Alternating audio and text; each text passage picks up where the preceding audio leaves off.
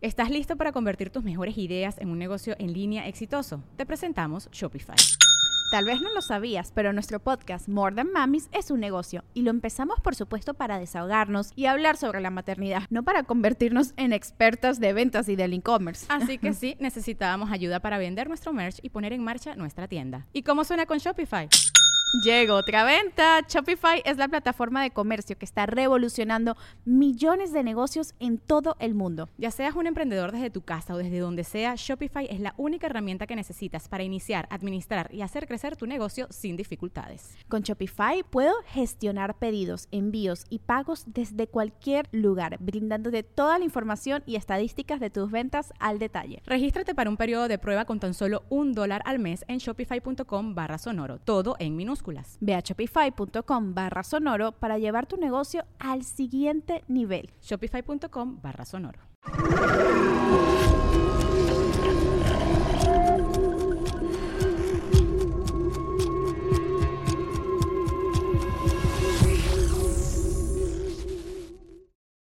Muy buenas noches a todos, bienvenidos a un nuevo capítulo de Podcast Paranormal, porque usted lo pidió y yo también, un montón de veces. Está con nosotros nuevamente mi queridísimo Rubén Villator. ¿Cómo estás? Mi querido amigo Fepo, con el enorme gusto y el enorme honor de estar por segunda ocasión aquí en tu programa, encantado de la vida. Si me permites rápidamente, quiero agradecer a todo tu público, eh, aquellos que vieron esta primera entrevista que tuve contigo, eh, realmente me impactó mucho sus comentarios, de verdad se los agradezco de todo corazón. Este, y bueno, pues aquí estamos en esta segunda emisión, pues para tratar de llevar información del fenómeno ovni para todos ustedes, información veraz. Sí, sí, sí, sí, No, yo estoy súper contento. Mira que, mm, de hecho, lo que comentábamos, le voy a, le voy a mandar un saludo a Isaac. Eh, es un amigo, por él conocí a Mariana. Mariana es la community manager de, todo lo que es el podcast paranormal. Él es súper fan, súper, súper fan del fenómeno ovni. O sea, yo lo conocí porque me mandó unos videos de un ovni que, que grabó y que además como que, ya sabes, esa onda del contacto telepático y todo esto, ¿no? Entonces de repente, antes de la primera entrevista, yo le comenté. Y le dije, ¿sabes con quién voy a grabar? Me dijo, ¿con quién? Le dije, con Rubén Villatoro. no, pues un saludote para él. Muchas gracias por pues el favor de su atención. Realmente eh, eh, eh, vuelvo a felicitarte, amigo, por el gran éxito que estás teniendo. A mí me impresiona mucho cómo va subiendo y subiendo y subiendo y subiendo y subiendo y pues ya estoy seguro de que vas a tener muchísimo más éxito del que ya tienes. Gracias, gracias. enhorabuena, mi querido Fepo. Gracias, Rubén. Mira, de hecho creo que lo que lo que a la gente le gusta muchísimo es el hecho de que nos sentamos a platicar de, de estos temas que son tan interesantes de los que estamos realmente súper enamorados. yo reconozco que, esa pasión que tú tienes por el fenómeno ovni no humano es impresionante. En la mañana estaba viendo un, reportaje tuyo. O sea, vi así, el reportaje de Rubén Villatorio y dije, ah, qué buena onda. Excelente, que al ratito vamos a platicar un poquito de, todo esto. Sí. Hoy, ah, bueno, antes de empezar, por favor, dinos eh, redes sociales, cómo te podemos contactar, en dónde te podemos este, ver. Mira, este, nuevamente eh, quiero hacer eh, mención de mi página de YouTube, Factor OVNI, la cual sigue sin actividad. Me da muchísima pena porque mucha gente de tu público tuvo la gentileza de suscribirse a un canal que prácticamente está inactivo desde, pues ya van a ser dos años y medio. Realmente la carga de trabajo aquí ha sido impresionante. Entonces, Tú mejor que nadie, mi querido Fepo, sabes que eh, eh, a las redes sociales hay que dedicarles tiempo. Si realmente quieres destacar, tienes que dedicarle tiempo que a mí me está faltando para poder atender Factor OVNI. Sin embargo, pues los invito a que se suscriban porque a pesar de que ya estas notas y reportajes que hemos preparado, algunas sesiones de preguntas y respuestas que subimos en Factor OVNI, este, pues ya tienen un tiempo, pero yo creo que si se meten van a poder eh, aventarse un buen maratón de reportajes y cápsulas que no pierden vigencia. Claro. porque hay muchas notas históricas que no pierden vigencia y yo creo que pues sí van a poderse entretener un buen rato. Te agradezco la oportunidad de publicitar una página que desafortunadamente tengo eh, desatendida, pero con mucho gusto pues allá los esperamos. y de hecho, eh, a veces nos mandan preguntas, o sea, al correo electrónico y así. Si se me juntan varias preguntas que nos mandan al correo electrónico, te las paso la siguiente vez. Es que luego hay unas anotaciones bárbaras, ¿eh? De la gente, unas anotaciones bárbaras, de cosas que uno no se da cuenta y me dicen, estamos presentando, no sé, videos de ovnis o alguna información al respecto y ven los comentarios en los envíos de los viernes y me dicen, oye, esto es igual al caso tal, ¿no? En 1980. Y claro, es cierto, o sea, son cosas que se te van pasando, son muy interesantes. Entonces, igual si mandan algo que quieran este, preguntar específicamente a Rubén, yo se lo hago llegar, yo se lo hago llegar cuando esté por acá molestando. No, al contrario, insisto, es un honor para mí estar contigo, mi querido amigo. Oye, Rubén, ¿y por qué no nos cuentas de qué vamos a hablar hoy? Bueno, eh, yo noté eh, precisamente en los comentarios del programa anterior donde me invitaste, mi querido Fepo, que sí hubo cierta inquietud por el tema de las abducciones. Abducciones, entonces ahora que eh, me charlamos por teléfono y que te comenté, oye, Fepo, ¿qué te parece abducciones? Creo que tú lo aceptaste sin pensarlo. Sí, entonces, aquí estamos porque es precisamente una de las áreas de la investigación del fenómeno ovni, los contactos del cuarto tipo, que más, eh, curiosamente, es una de las áreas que más evidencias ofrece en torno a eh, la visita extraterrestre y que, bueno, abarca puntos muy sensibles incluso de la naturaleza humana. A, a ver, eh, nada más eh, quiero regresar a un punto. Dijiste de, del cuarto tipo. ¿Cuáles son, nada más para recordar a la gente, cuáles son eh, la clasificación del primer tipo, segundo tipo, tercer tipo? Porque entiendo que hay hasta un quinto tipo, ¿cierto? Así es. Ok, ¿cuáles son? es. Bueno, eh, los encuentros del primer tipo eh, fueron establecidos por, eh, por el doctor Joseph Allen Hynek, Ah, quien Ah. es considerado el abuelo de la investigación ovni, este hombre del que platicamos la vez pasada, que fue eh, precisamente reclutado por el gobierno de los Estados Unidos para investigar a nivel oficial eh, eh, eh, los reportes y avistamientos que se daban principalmente en la Unión Americana, Lo que se conoce como el libro azul.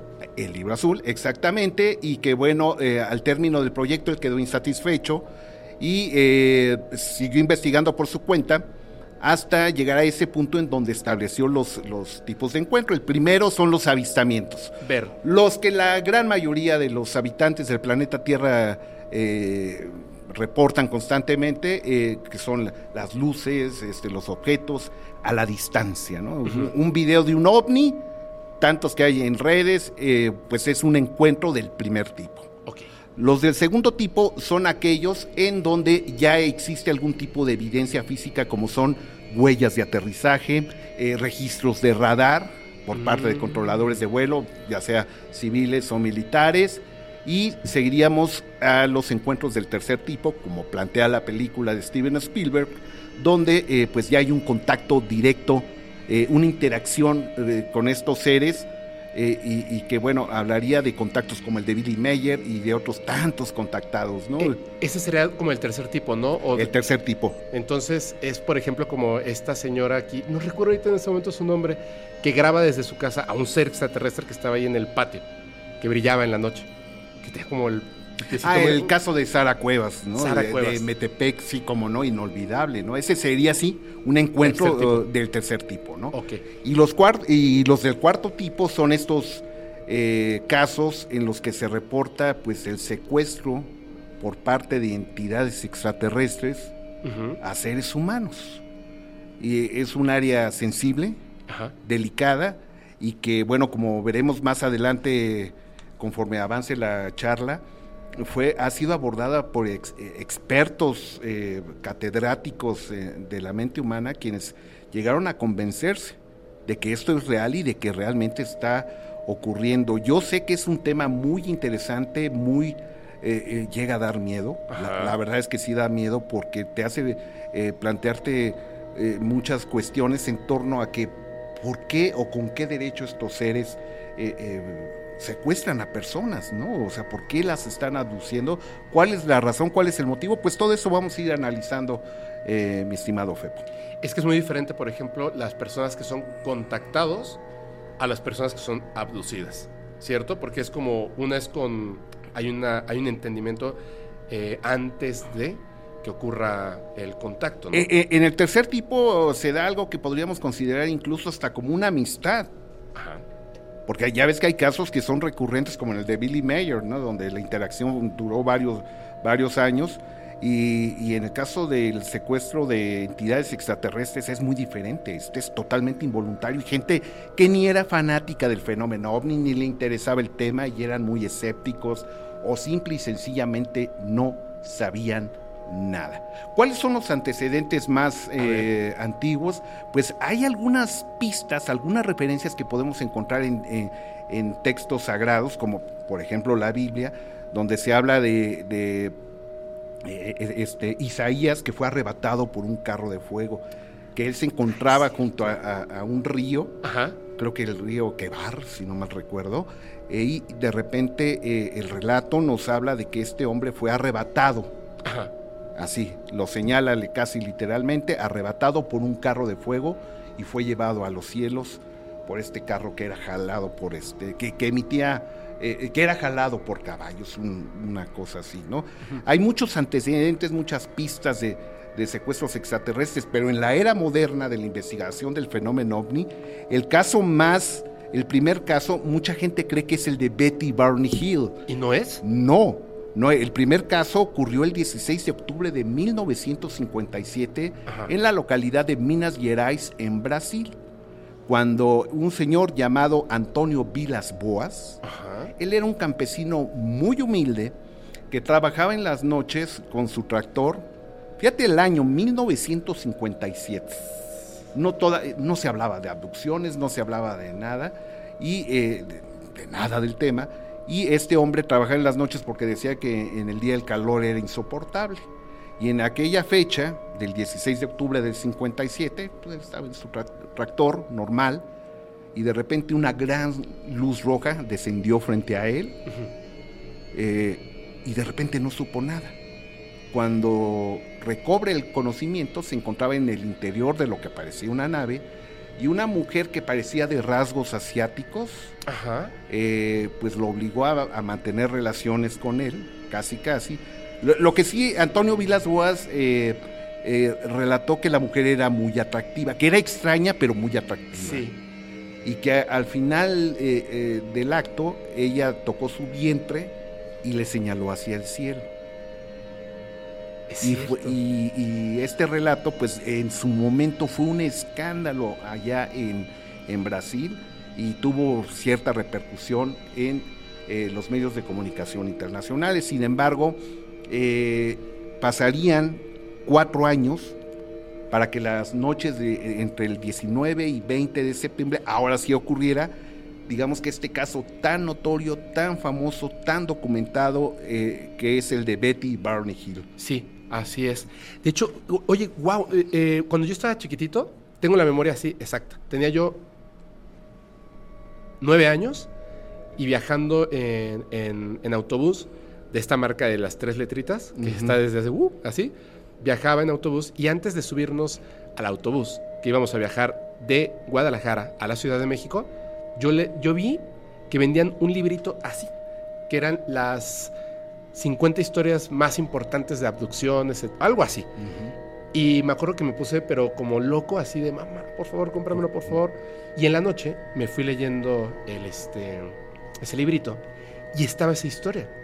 De hecho, eh, estaba como él describía, a ver si, si, si, lo recuerdas, él describía el, encuentro con esta mujer extraterrestre que no hablaba, que claramente, o sea, era como, como si lo hubiesen diseñado a lo que él no pudiera, digamos, este, exacto. Rechazar. Rechazar. Sí, sí, sí. Exacto. Y de hecho, hace una descripción del cuerpo de esta mujer porque es exactamente lo que a él le hubiese gustado. Así es. Que además es una de las cosas que le llaman mucho la atención a psicólogos, por ejemplo, psicólogos, psicólogas, cuando estudian el fenómeno, que de principio entran de manera escéptica, porque es como de, claro, es un sueño tuyo, es algo que tú quisieras.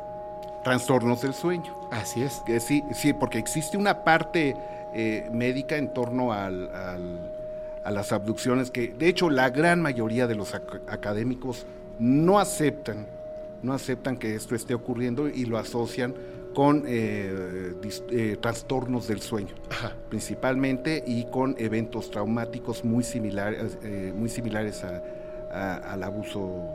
Claro. eh, al abuso, porque creo que hay restricciones, ¿no? En- Sí, no importa, lo- ahí lo tapamos después, cualquier ¿No? cosita. este, a, a los abusos, pero este es algo que me gustaría indagar, este, que abordáramos un poquito más adelante, Ajá. en lo que, que- porque esa es la parte, me imagino que ya sabes hacia dónde voy, del doctor John Mack. Me imagino que... Sí, ya y, Pablo. y es que yo hice, eh, si te fijas, traje mi, mi acordeón, este, traje mi guía para ir en orden cronológico, mi estimado Fepo. Entonces, bueno, vamos a, a llegar a ese punto más adelante. Ahorita estábamos con Betty y Barney Hill. Así es, esto ocurrió la noche de, entre el 19 y 20 de septiembre de 1961, cuando este matrimonio interracial, él era de origen afroamericano, ella era blanca, eh, circulaba en un camino en dirección hacia los Estados Unidos, venían de Canadá hacia los Estados Unidos, de repente vieron una gran luz en la carretera, llegaron a pensar que era la luna, conforme iban avanzando, vieron que esta cada vez era más cercana, más cercana, hasta que llegaron a un punto en el que este gran, había un gran objeto enfrente de ellos, detuvieron la marcha del automóvil, descendieron y nuevamente ese patrón de que ya no supieron nada y cuando vinieron a ver ya estaban en el interior de la nave. Y fue la primera vez, estarás de acuerdo conmigo, Fepo, que eh, se habla de estos seres chiquititos, de aproximadamente un metro y medio, de grandes cabezas, ojos grandes, eh, orificios como nariz, boca pequeña, y que bueno, que serían los encargados de, de- de haberles practicado exámenes, lo que parecerían exámenes médicos relacionados con extracción de, de óvulos, este, semen, este, eh, sangre, y eh, bueno, también los pasearon en el interior de la nave y les mostraron un mapa que más tarde bajo hipnosis reconocieron como zeta reticuli. Así es. De ahí surge la historia eh, tradicionalmente de que los seres grises, estos seres que están llevando a cabo el secuestro de seres humanos, vienen de esta constelación, de estas estrellas de Zeta De Reticuli. Zeta Reticuli. ¿no? Entonces, bueno, ¿qué fue lo que sucedió después de esta experiencia? Ellos, eh, de repente, de los exámenes que les hicieron, ¡pum! Nuevamente están a bordo de su automóvil y lo interesante es que ya iban circulando, este, ya estaba amaneciendo. Ya estaba amaneciendo, tuvieron lo que se conoce también como un tiempo perdido Sí. Un tiempo perdido, porque al momento del encuentro en la autopista, el primer contacto que tuvieron con la nave, esto fue alrededor de la una de la mañana. Ok. Y cuando ellos recobran el sentido, ya estaba amaneciendo. Eh, lo dejaron pasar, eh, eh, de hecho no recordaban nada, pero empezaron a tener pesadillas recurrentes, a tal grado de que empezaron a acudir al médico, el médico los, los pensó que era más mental lo que ellos estaban padeciendo y los, eh, Lo separa. los canalizó Ajá. primero con el doctor Benjamin Simon. Ok, sí. El doctor Benjamin Simon, quien les practica regresiones hipnóticas y es ahí donde se descubre, o sea, realmente me imagino que has escuchado los audios de, de Betty, sobre, sobre todo los de Betty, ¿no? Que eh, pues recuerda de una manera traumatizante cómo fue llevada al interior de la nave y cómo fue que le decían que, que no tuviera miedo, que no le iba a doler y le estaban mostrando unas agujas de, de grandes dimensiones que le eran clavadas en su cuerpo y en algunas eh, eh, partes pues íntimas y que bueno pues fue una experiencia traumática. Lo que hizo entonces el caso de Betty Barney Hill que atrajo la atención de la prensa de los medios y de aquellos primeros pioneros de la investigación del fenómeno ovni fue eh, eh, precisamente eso poner en la mesa de las discusiones eh, la interacción que había con estos seres que actuaban de manera, pues incluso se podría considerar arbitra- arbitraria, Ajá. arbitraria, porque bueno, es, ¿por qué estaban haciendo todo esto? no? Claro. Por- y, y- y, bueno, ahí quedó sembrada pri- eh, por primera ocasión la, casuística. La casuística. Hay, hay una cosa que me, me, este, me interesa muchísimo del tema de Betty Barney Hill. Digo, aparte del. Ya lo habíamos platicado un poquito aquí en el podcast, eh, esto, pero quisiera tu opinión. A mí algo que me, que me parece súper importante es, uno, muy bien de- del doctor que cuando llegan dice, ok, ¿esto es lo que recuerdan? Sí. ¿Es todo lo que recuerdan? Claro. En ese momento lo separo Y entonces hago las regresiones por separado, donde no se pueden poner de acuerdo. y, y, tienen las mismas memorias. Obviamente cuando los separan dentro de la nave, las memorias son distintas, pero cuando ellos están juntos, las memorias son las mismas.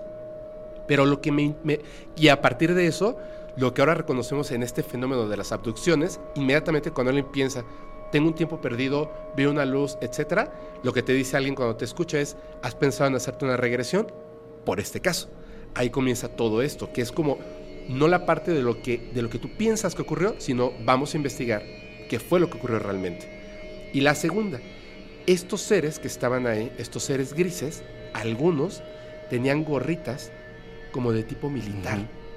me, me, parece como si quisieran mimetizar a los militares humanos, siendo que no lo son. Es, es, muy raro. Y hay otro detalle que me parece increíble, que me encanta del tema de Betty Barney Hill. Cuando ellos ven el mapa, Be eh, Betty especialmente, que lo dibuja, uh -huh. pone dos estrellas en la posición de Zeta Reticuli. En aquel entonces no se sabía que era un sistema binario. Así es, así es. Ese es un dato muy interesante. Muy interesante. Y que le da sustento a, a, al, al, caso. Y, y, que, como bien mencionas, eh, sienta las bases para la metodología de investigación de estos casos es, en particular. Más adelante vamos a hablar de, de, de, lo que ha ocurrido en México con estos casos.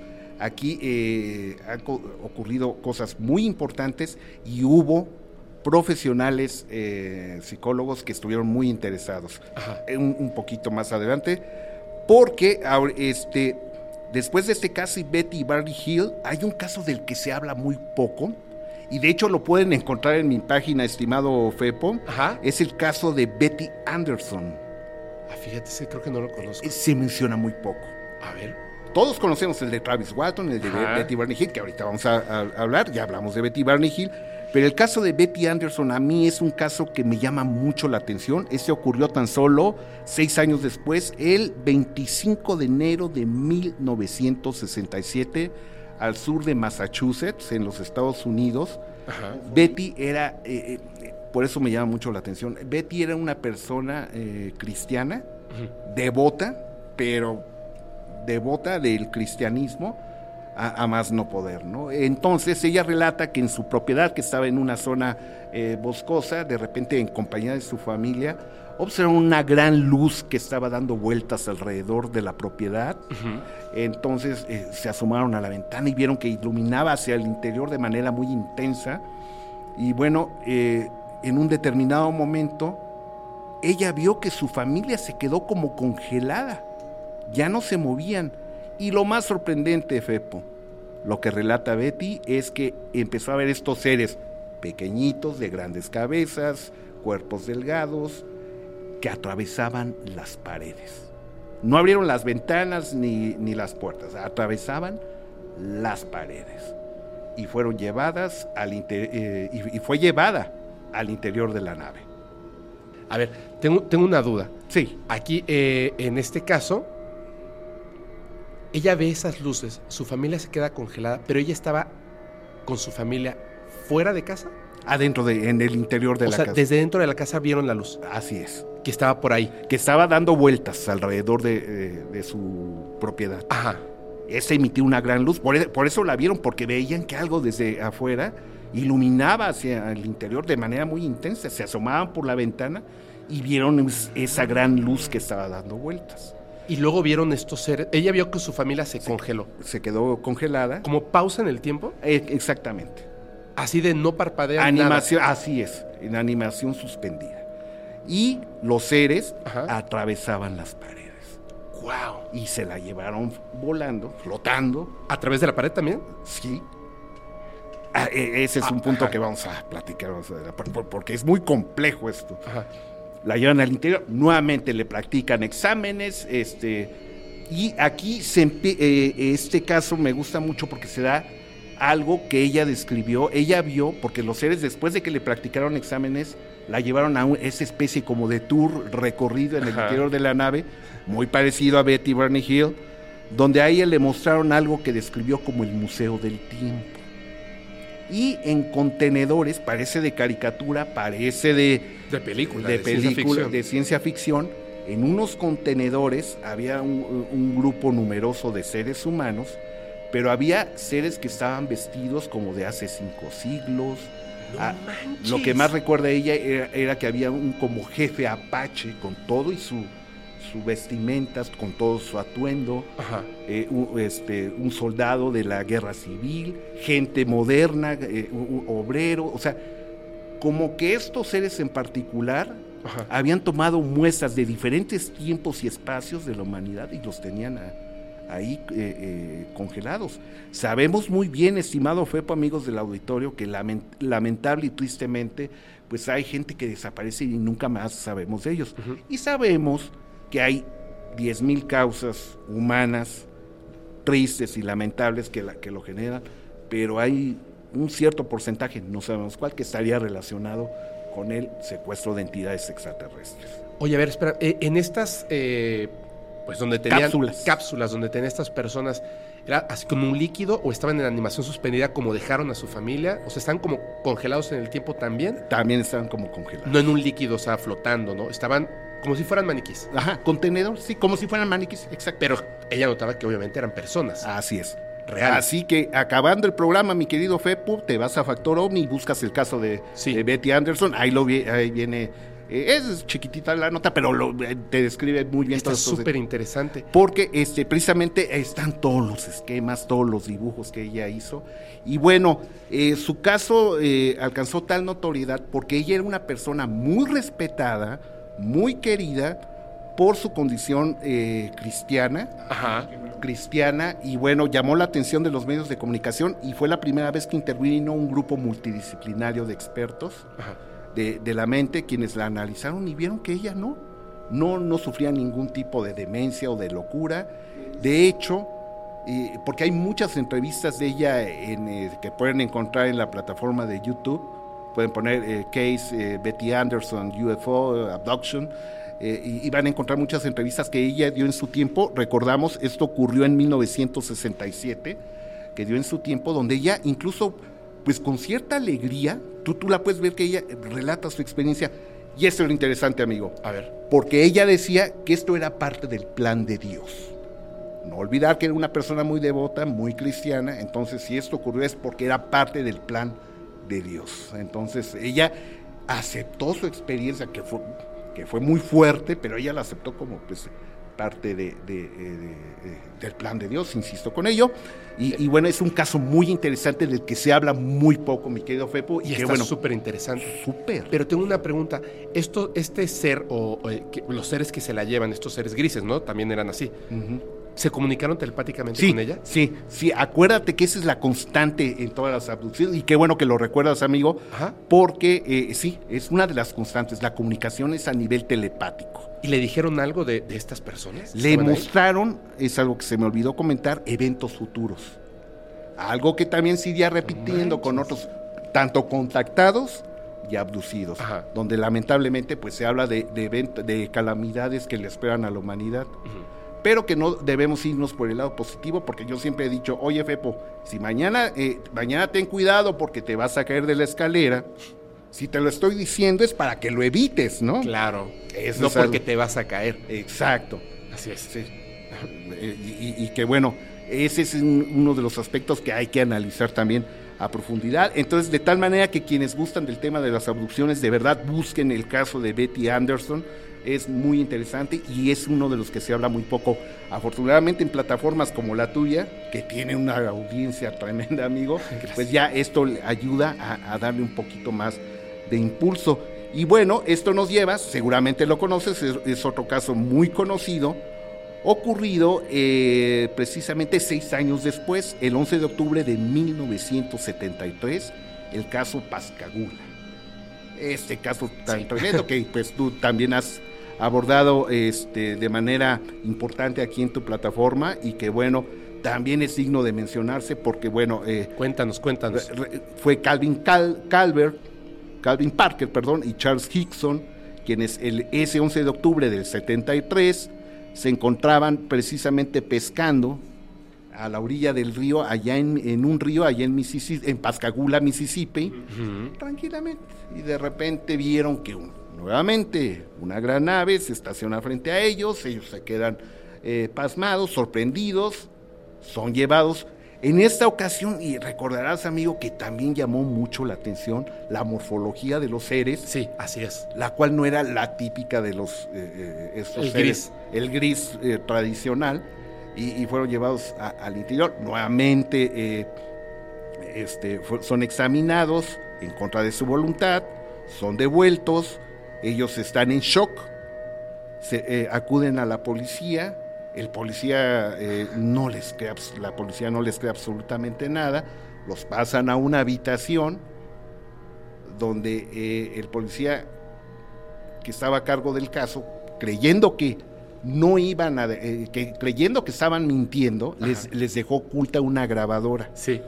Una grabadadora Es para como que les dijo, espérenme aquí. y ahorita de- regreso. ¿no? y dejó la, la grabadora ahí. a escondidas y, y bueno, lo que grabaron estos hombres fue el- su convers- eh, eh, la conversación de ambos diciendo, oye, no nos van a creer, van a decir que estamos locos, pero esto fue traumático, ¿qué diablos nos hicieron? O sea, es, es un, son, si no mal recuerdo, como 10 minutos de esta conversación de Calvin Parker y este el señor mm, Hickson, quienes, bueno, vivieron también esta experiencia traumática que incluso llegó a, eh, a, a más, este, a la- escaló a nivel de la Fuerza Aérea de los Estados Unidos, Así quienes es. también los investigaron. Y bueno, estos hombres durante décadas y décadas y décadas, y también no hay libro del fenómeno ovni vintage que no, que no, to- que no toque el tema del caso de Pascagula, de Pascagula, pero sin embargo eh, yo lo incluí en esta lista, amigo, porque sucedió un evento también poco conocido que le dio mucha credibilidad al caso, ya que en el año 2020, María Rey, una habitante de la zona, fíjate, después de, del 67 al 2020 son 20, 43 años. 43 años. Cuaren- después de 43 No, años. 53 años. 53, tienes razón. Perdón. No, o sea. Después de ese tiempo, Ajá. decidió eh, salir a la luz y declarar que ella fue testigo No del momento.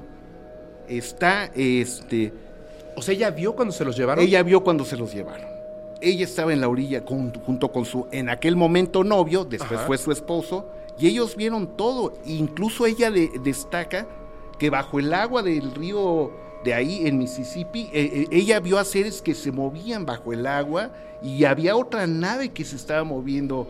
eh, porque a ella le llamó mucho la atención desde un principio que el agua estaba agitada, que se veía movimiento Ajá. en la superficie.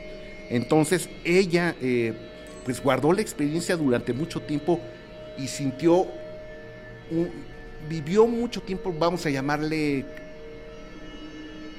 acongojada por, por no hablar de su experiencia, porque ella vio cómo los hombres fueron criticados, ridiculizados, este, Y en se- esa época. y en esa época, ¿no? ¿No? Este, uno de ellos eh, le gustaban tomar sus cervezas y decían que eran delirios de, de gente que tomaba y, y cosas de, de ese tipo. Entonces, entre el descrédito y la aceptación, fueron décadas y décadas de, de, eh, pues, de este caso que, como te digo, pues los creyentes, quienes creemos que sí está ocurriendo esto, pues lo damos como un caso válido, Sí, válido, porque esa grabación del sheriff a escondidas es clave. claro. Porque si estos hombres hubieran estado mintiendo, la el tenor de la conversación hubiera sido otro, estarás de acuerdo. Exacto, poniéndose de acuerdo. Sí, sí, sí, no se te va a olvidar decir este detalle para que nos crean. sí, exacto. O, o tal vez se hubieran molestado entre ellos. Oye, ¿para qué inventaste este? Ya viste en qué bronca nos metimos, ¿no? Ellos están, de- ellos destacan en su conversación, sobre todo, no nos van a creer, no nos van a creer, se van a reír de nosotros. ¿Qué demonios vivimos? ¿Qué, qué fue toda esta experiencia? ¿no? Entonces, tiene mucha validez este caso y, y escribió su última página en el 2020 cuando María Rey, esta mujer, después de años de silencio, decidió romperlo Toda una vida, oye. y en un programa de televisión, un noticiero local de Pascagoula, allí en Mississippi, eh, se reencontró este, con Ray Parker, que- porque ya Hickson había fallecido unos Claro. años atrás, y fue muy emotivo. ¿eh? Ambos, bueno. ambos lloraron, se abrazaron, y, y bueno, eh, Ray Parker comentó que pues él se sentía muy contento de que finalmente hubiera testigos que pudieran avalar su experiencia. Claro. Y María Ray, es, eh, que ya lucía con, con años avanzados, eh, pues ella dijo, por fin me liberé de este eh, pesar que yo traía de no poder apoyarlos a ellos con mi testimonio, de que yo estuve en el lugar del otro lado, enfrente del río, viendo cómo se los llevaron, ¿no? Yo vi la nave cuando descendió a los seres cuando bajaron y se los llevaron, ¿no? Na- nada más como curiosidad, ¿nos puedes recordar cómo eran esos seres? Ah, sí. Yo particularmente, eh, de acuerdo a las descripciones, los, los podría mencionar como si fuera una especie de hule, de llanta, como un traje largo, con hendiduras de, de pies a cabeza. No tenían ojos, o, o tenían dos pequeños orificios. Y curiosamente, nariz y, y orejas como si fueran zanahorias. Sí. ¿no? In- Incluso hay unos esquemas ahí este, caricaturizados que, que dan mucha risa, ¿no? Pero sí, eh, eh, eran negros, insisto, eran como rayados. Yo, yo digo que eran como hendiduras, como, si, como si apilaras muchas llantas, ¿no? Así, algo así. muy De hecho, co- como, que no tenían dos piernas, ¿no? Sino como que estaban fusionados en la parte de abajo. Tienes toda la razón. Están como fusionados. Te digo que estás bien Ra- documentado, mi querido Fepo. Ya No, no, es que sé. me encantan estos sí, temas, sí, por eso yo dije, no, hombre, platicaron con Rubén de, de esto. Reitero, Genial. reitero, cómo hacía falta un, un podcast como el tuyo, porque realmente qué gusto hablar con alguien que conoce. No, no, no, gracias. Es que a mí me, me gusta No. mucho y me encanta por eso platicar contigo. Me encanta, me encanta, me encanta, de verdad. Me- es, es padrísimo. Recuerdo tantas cosas de repente. Sí, sí, sí, sí. sí, El sí. primer caso, yo lo tenía en la memoria de haberlo leído. Pues oh, estaba bien chiquito, a lo mejor por ahí de repente como que todavía no estaba así como que las hormonas ni nada, y no me llamaban la atención estos, digamos, el tema de la parte eh, de índole sexual, para nada. Entonces leerlo por primera vez me sonó bien extraño a esa edad. Me o sea, lo sentí muy raro y como que se- por eso se me quedó como que muy, muy este, grabado. Y ahora que lo recuerdas, es padrísimo como llegar a ese punto otra vez. Así a ver, es. ¿y qué, qué continuamos? Y bueno, pues eh, nos lleva esto al siguiente caso muy notorio, porque hubo muchos pequeñitos, y de eso vamos a hablar más adelante a lo largo Ajá. de todos estos años. Y por supuesto, tenemos que hablar de la experiencia del 5 de noviembre de 1975 Travis de Walton. Walton. Qué bárbaro, sí. Y, y este eh, ocurrido en las montañas Snowflake de Arizona y que bueno, eh, ha sido ampliamente discutido, documentado, está la película Fuego en el Cielo y bueno, para los amigos que no lo conocen, pues recordamos, eh, si te parece, estimado Fepo, de este grupo de leñadores, entre los que estaba su cuñado, eh, que como todas las mañanas se dirigían a sus tareas, a cortar árboles, de repente ya en la noche regresan y de repente la constante, ven una luz a la distancia, era un camino rural de terracería irregular y de repente llegan a un punto en el que ven al objeto ya tan solo a unos metros. Este hombre, Travis Walton, desciende, eh, atraído por la curiosidad, Ajá. y de repente desde la camioneta sus demás compañeros observan cómo es lanzado por una luz, lo avienta, lo hace volar por los cielos y este, estos hombres eh, Piensa que ya murió, murió. murió y que podían correr la misma suerte por, de tal manera que deciden huir a toda velocidad. Deciden huir a toda velocidad y en ese momento inicia una búsqueda de Travis Walton, había desaparecido. Y eh, como decimos en México, para todos los amigos de otros países, pues, eh, pueblo chico, infierno grande. Así ¿no? es. Eh, Snowflake realmente era muy pequeñito. De hecho, cuando la policía, cuando llegan y, y dicen es que pasó esto y no lo encontramos y inmediatamente los detienen. Así porque es. dicen, ajá, sí, sí, sí, un ovni, por supuesto. Ustedes lo mataron. Claro. Ustedes lo mataron y están eh, tratando de encubrir todo esto con lo dichoso. Sí, un El de- crimen con una historia extrañísima, ¿no? Así es. Y, y- y bueno, eh, empieza una búsqueda exhaustiva en toda la zona, no hay rastros, no hay huellas, no hay nada que, que bueno, nos diga dónde está Travis Walton, dónde está. Totalmente desaparecido y bueno, las acusaciones del crimen en contra de sus compañeros Sí. pues pesaban de manera muy importante porque el sheriff estaba convencido de que lo habían. Una semana después de la abducción, la hermana de Travis Walton recibe una llamada desde una gasolinería. Era el propio Walton quien eh, pedía por auxilio, por ayuda, que fueran por él. Eh, y bueno, lo encuentran desnudo, con una herida en la cabeza.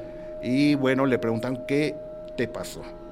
Y nuevamente fue llevado al interior de una nave. Se le practicaron exámenes, lo que parecerían exámenes médicos, extracción de sangre, de semen, de eh, todo tipo de análisis. Y bueno, ¿cómo olvidar este famoso relato de que lo iban arrastrando? A él lo iban arrastrando. Y que en el camino encontró varios objetos de otras personas. Y sobre todo él recuerda con mucha mm, vehemencia, vamos a decir, aquellos lentes. Que había unos lentes en el piso, ¿no? que, él, que él pasó a traer mientras lo arrastraban, eh, ropa, zapatos, cosas extrañas. Eh, llegó a estar en el estado de ingravidez y que bueno, eh, cuando él aparece y relata esta historia, nuevamente la opinión pues se dividió.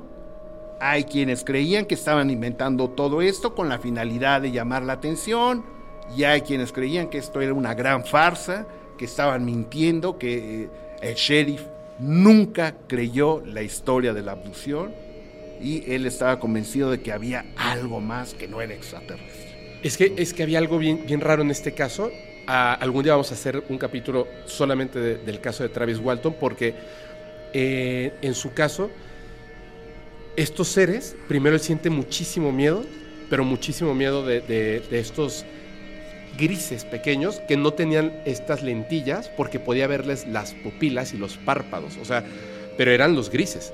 Y de repente, de estos objetos que estaban por ahí, él coge pues algún objeto así largo y se defiende y los seres se hacen hacia atrás, ¿no? Y cuando se vuelven a acercar a él, él otra vez les avienta pues los golpes. Entonces los seres se retiran.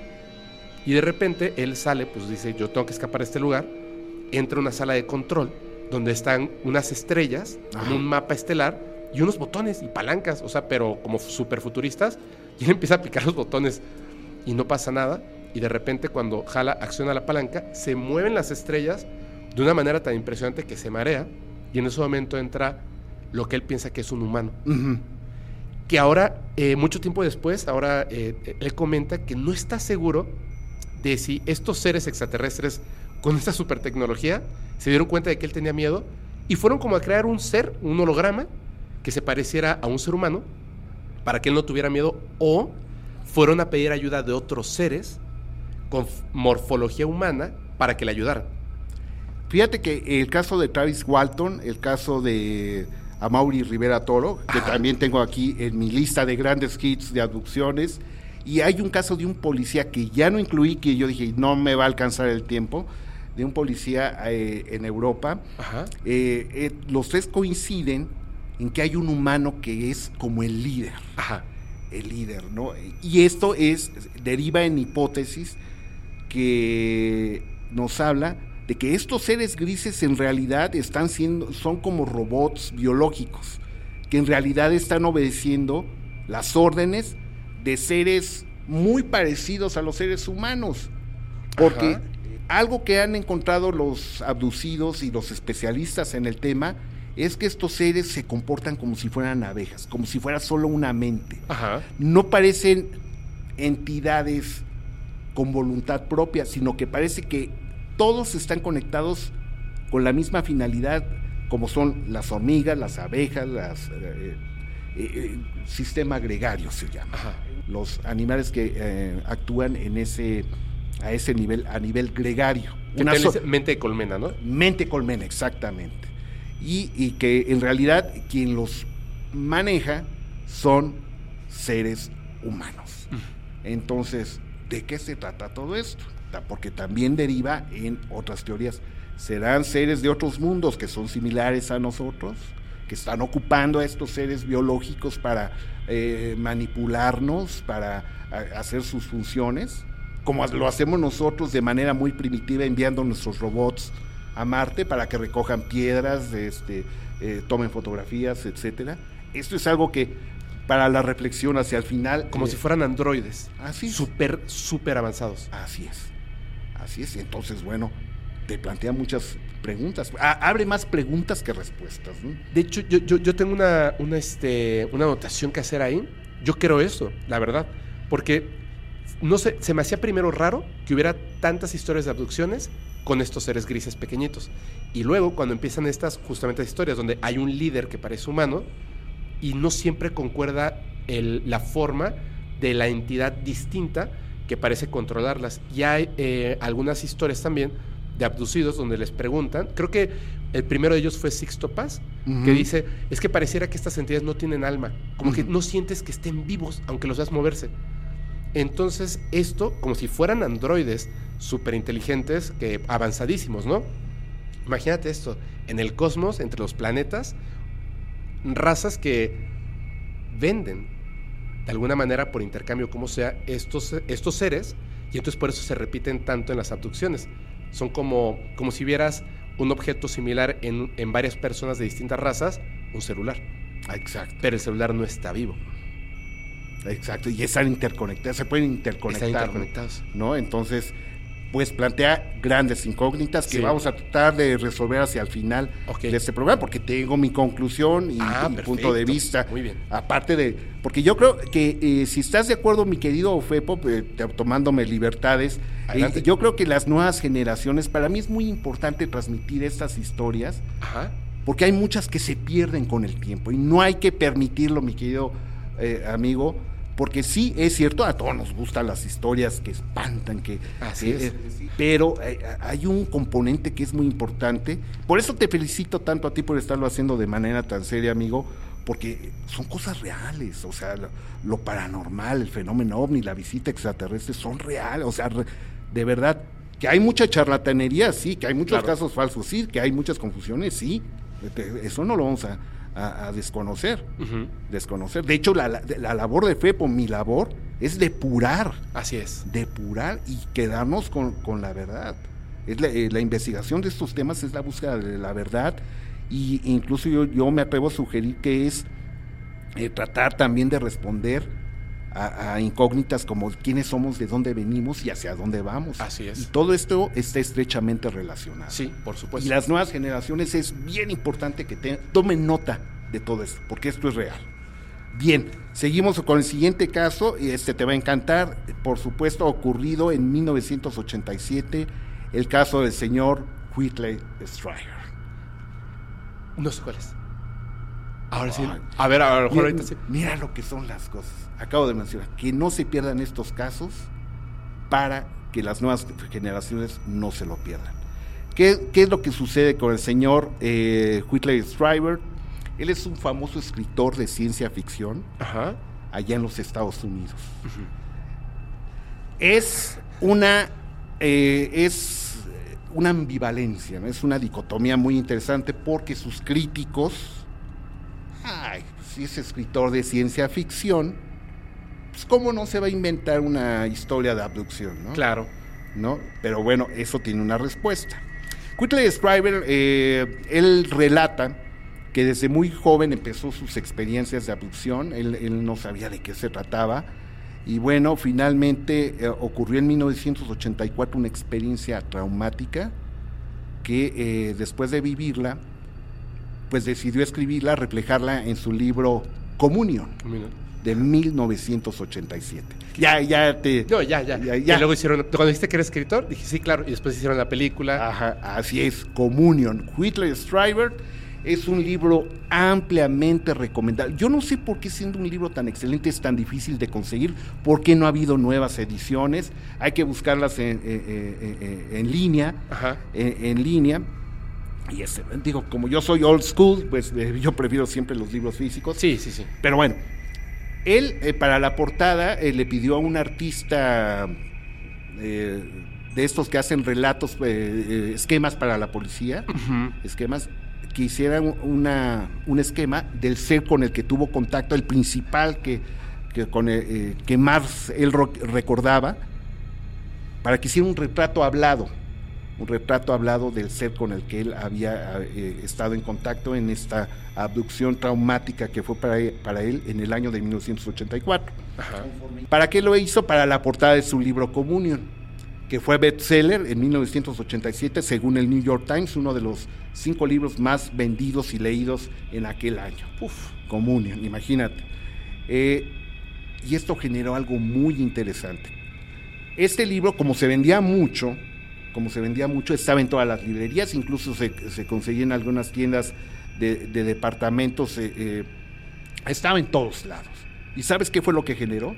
¿Qué? Que cuando la gente veía la portada, inmediatamente decía, yo también, yo conozco ese ser, yo a ese ser lo he visto. Sin proponérselo, Whitley Strieber, con la descripción del ser en su portada, que estamos viendo aquí en, tu podcast, el del libro Comunión, generó un impacto en la gente, como que orilló a la gente a recordar sus experiencias con, de abducción del, señor Whitley Strieber. ¿no? Entonces, eh, eh, ese es el, eh, el punto medular, porque igual, si no quieren dormir, aparte de escuchar los podcasts de mi querido amigo Pepo, lean Comunión, porque en su estatus de escritor, la descripción que él hace de la experiencia y de las cosas horribles que le hicieron son muy, aunque es escrito, pero no necesita esquematizarlo. De verdad, si, tú, si tú lees Comunión, te puedo asegurar que no duermes una noche. ¿Se lo llevaron muchas veces? Fueron varias. Sí, porque él ya ah, eh, posteriormente él relató que eh, esas experiencias las estaba viviendo desde muy niño. Ajá. desde muy niño. Y ahorita quiero dejar en puntos suspensivos el hecho de que él fuera escritor y, que fuera muy famoso.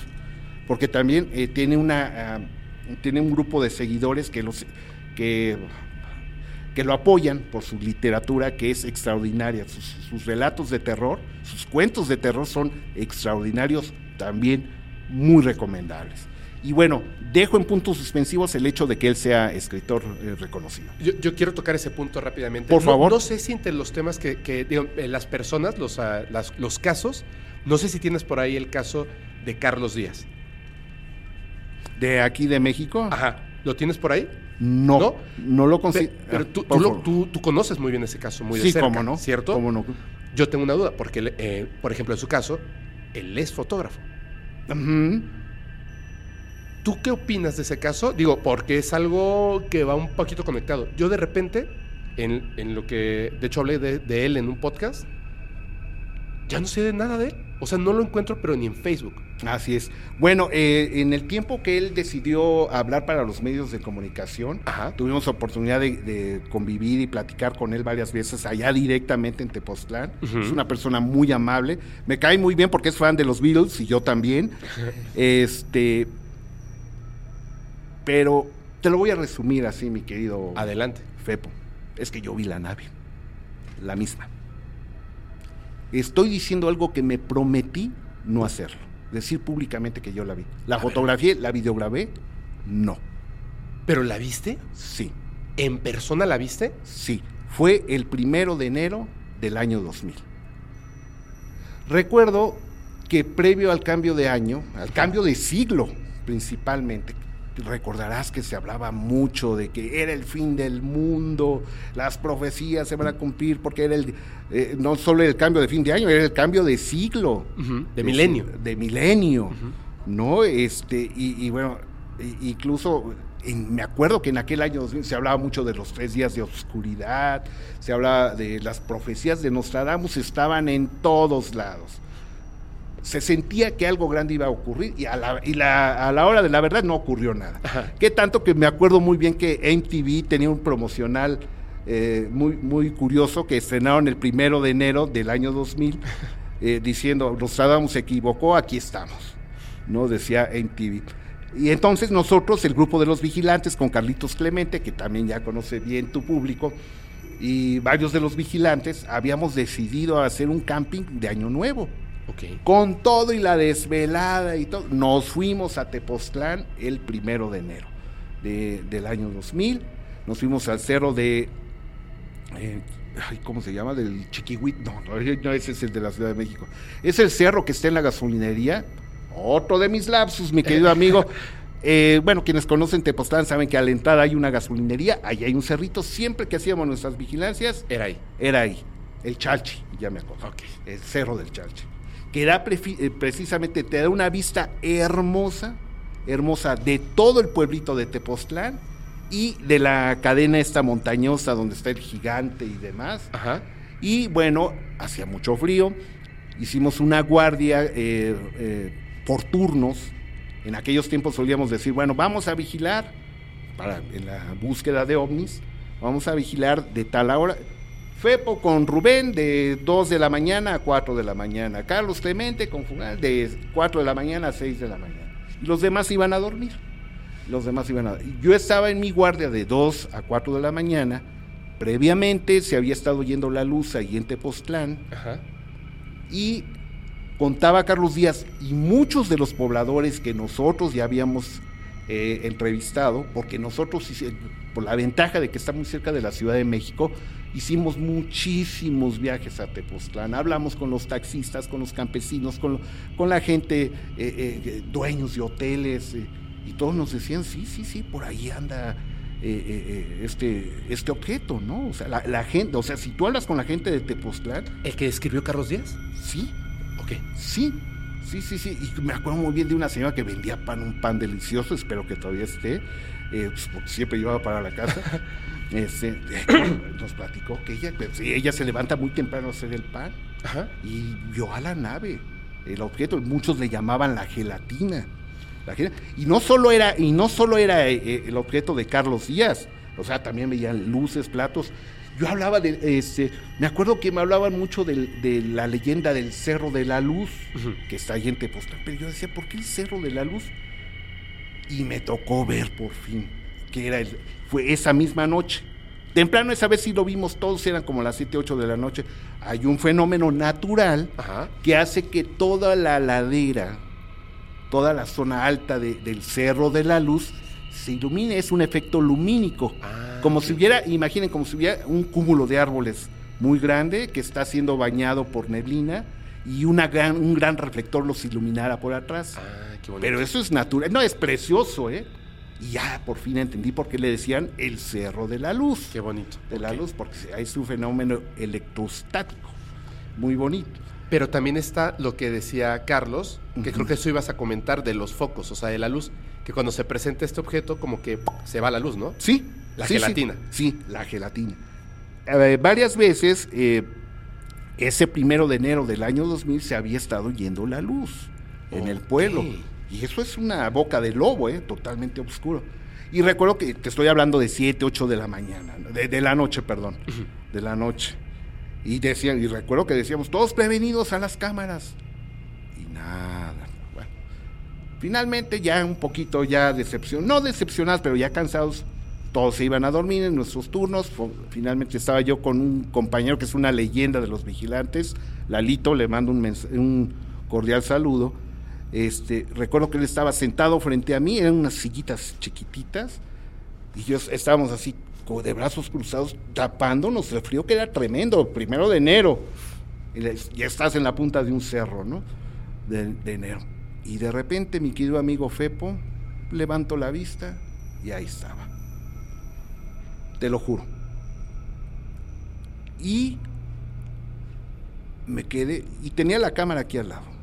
Me- y entonces mi cerebro estaba tratando de asimilar que era, o sea, no puede ser.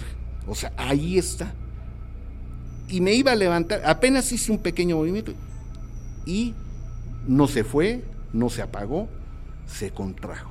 No manches. Es como, y dejó un efecto como de cuando te lamparean, ¿no? Así que te queda, se ve un puntito. O sea, lo vi unos instantes. Te digo, yo estaba así, con los brazos cruzados, protegiéndome del tremendo frío que hacía en ese momento. Y fue cuando levanté la vista y ahí estaba, parado sobre Tepoztlán. El mismo de Carlos Díaz. Igualito, igualito. El mismo, sin la menor duda. Y, y- y- y- y- pero como eres mi amigo y sé que estamos entre amigos, porque yo me había dicho, como no lo grabé, como no lo fotografié, pues nunca voy a hablar de esto públicamente y ya lo estoy haciendo 23 años después, amigo. Te lo agradezco tanto. No sabes, Sí.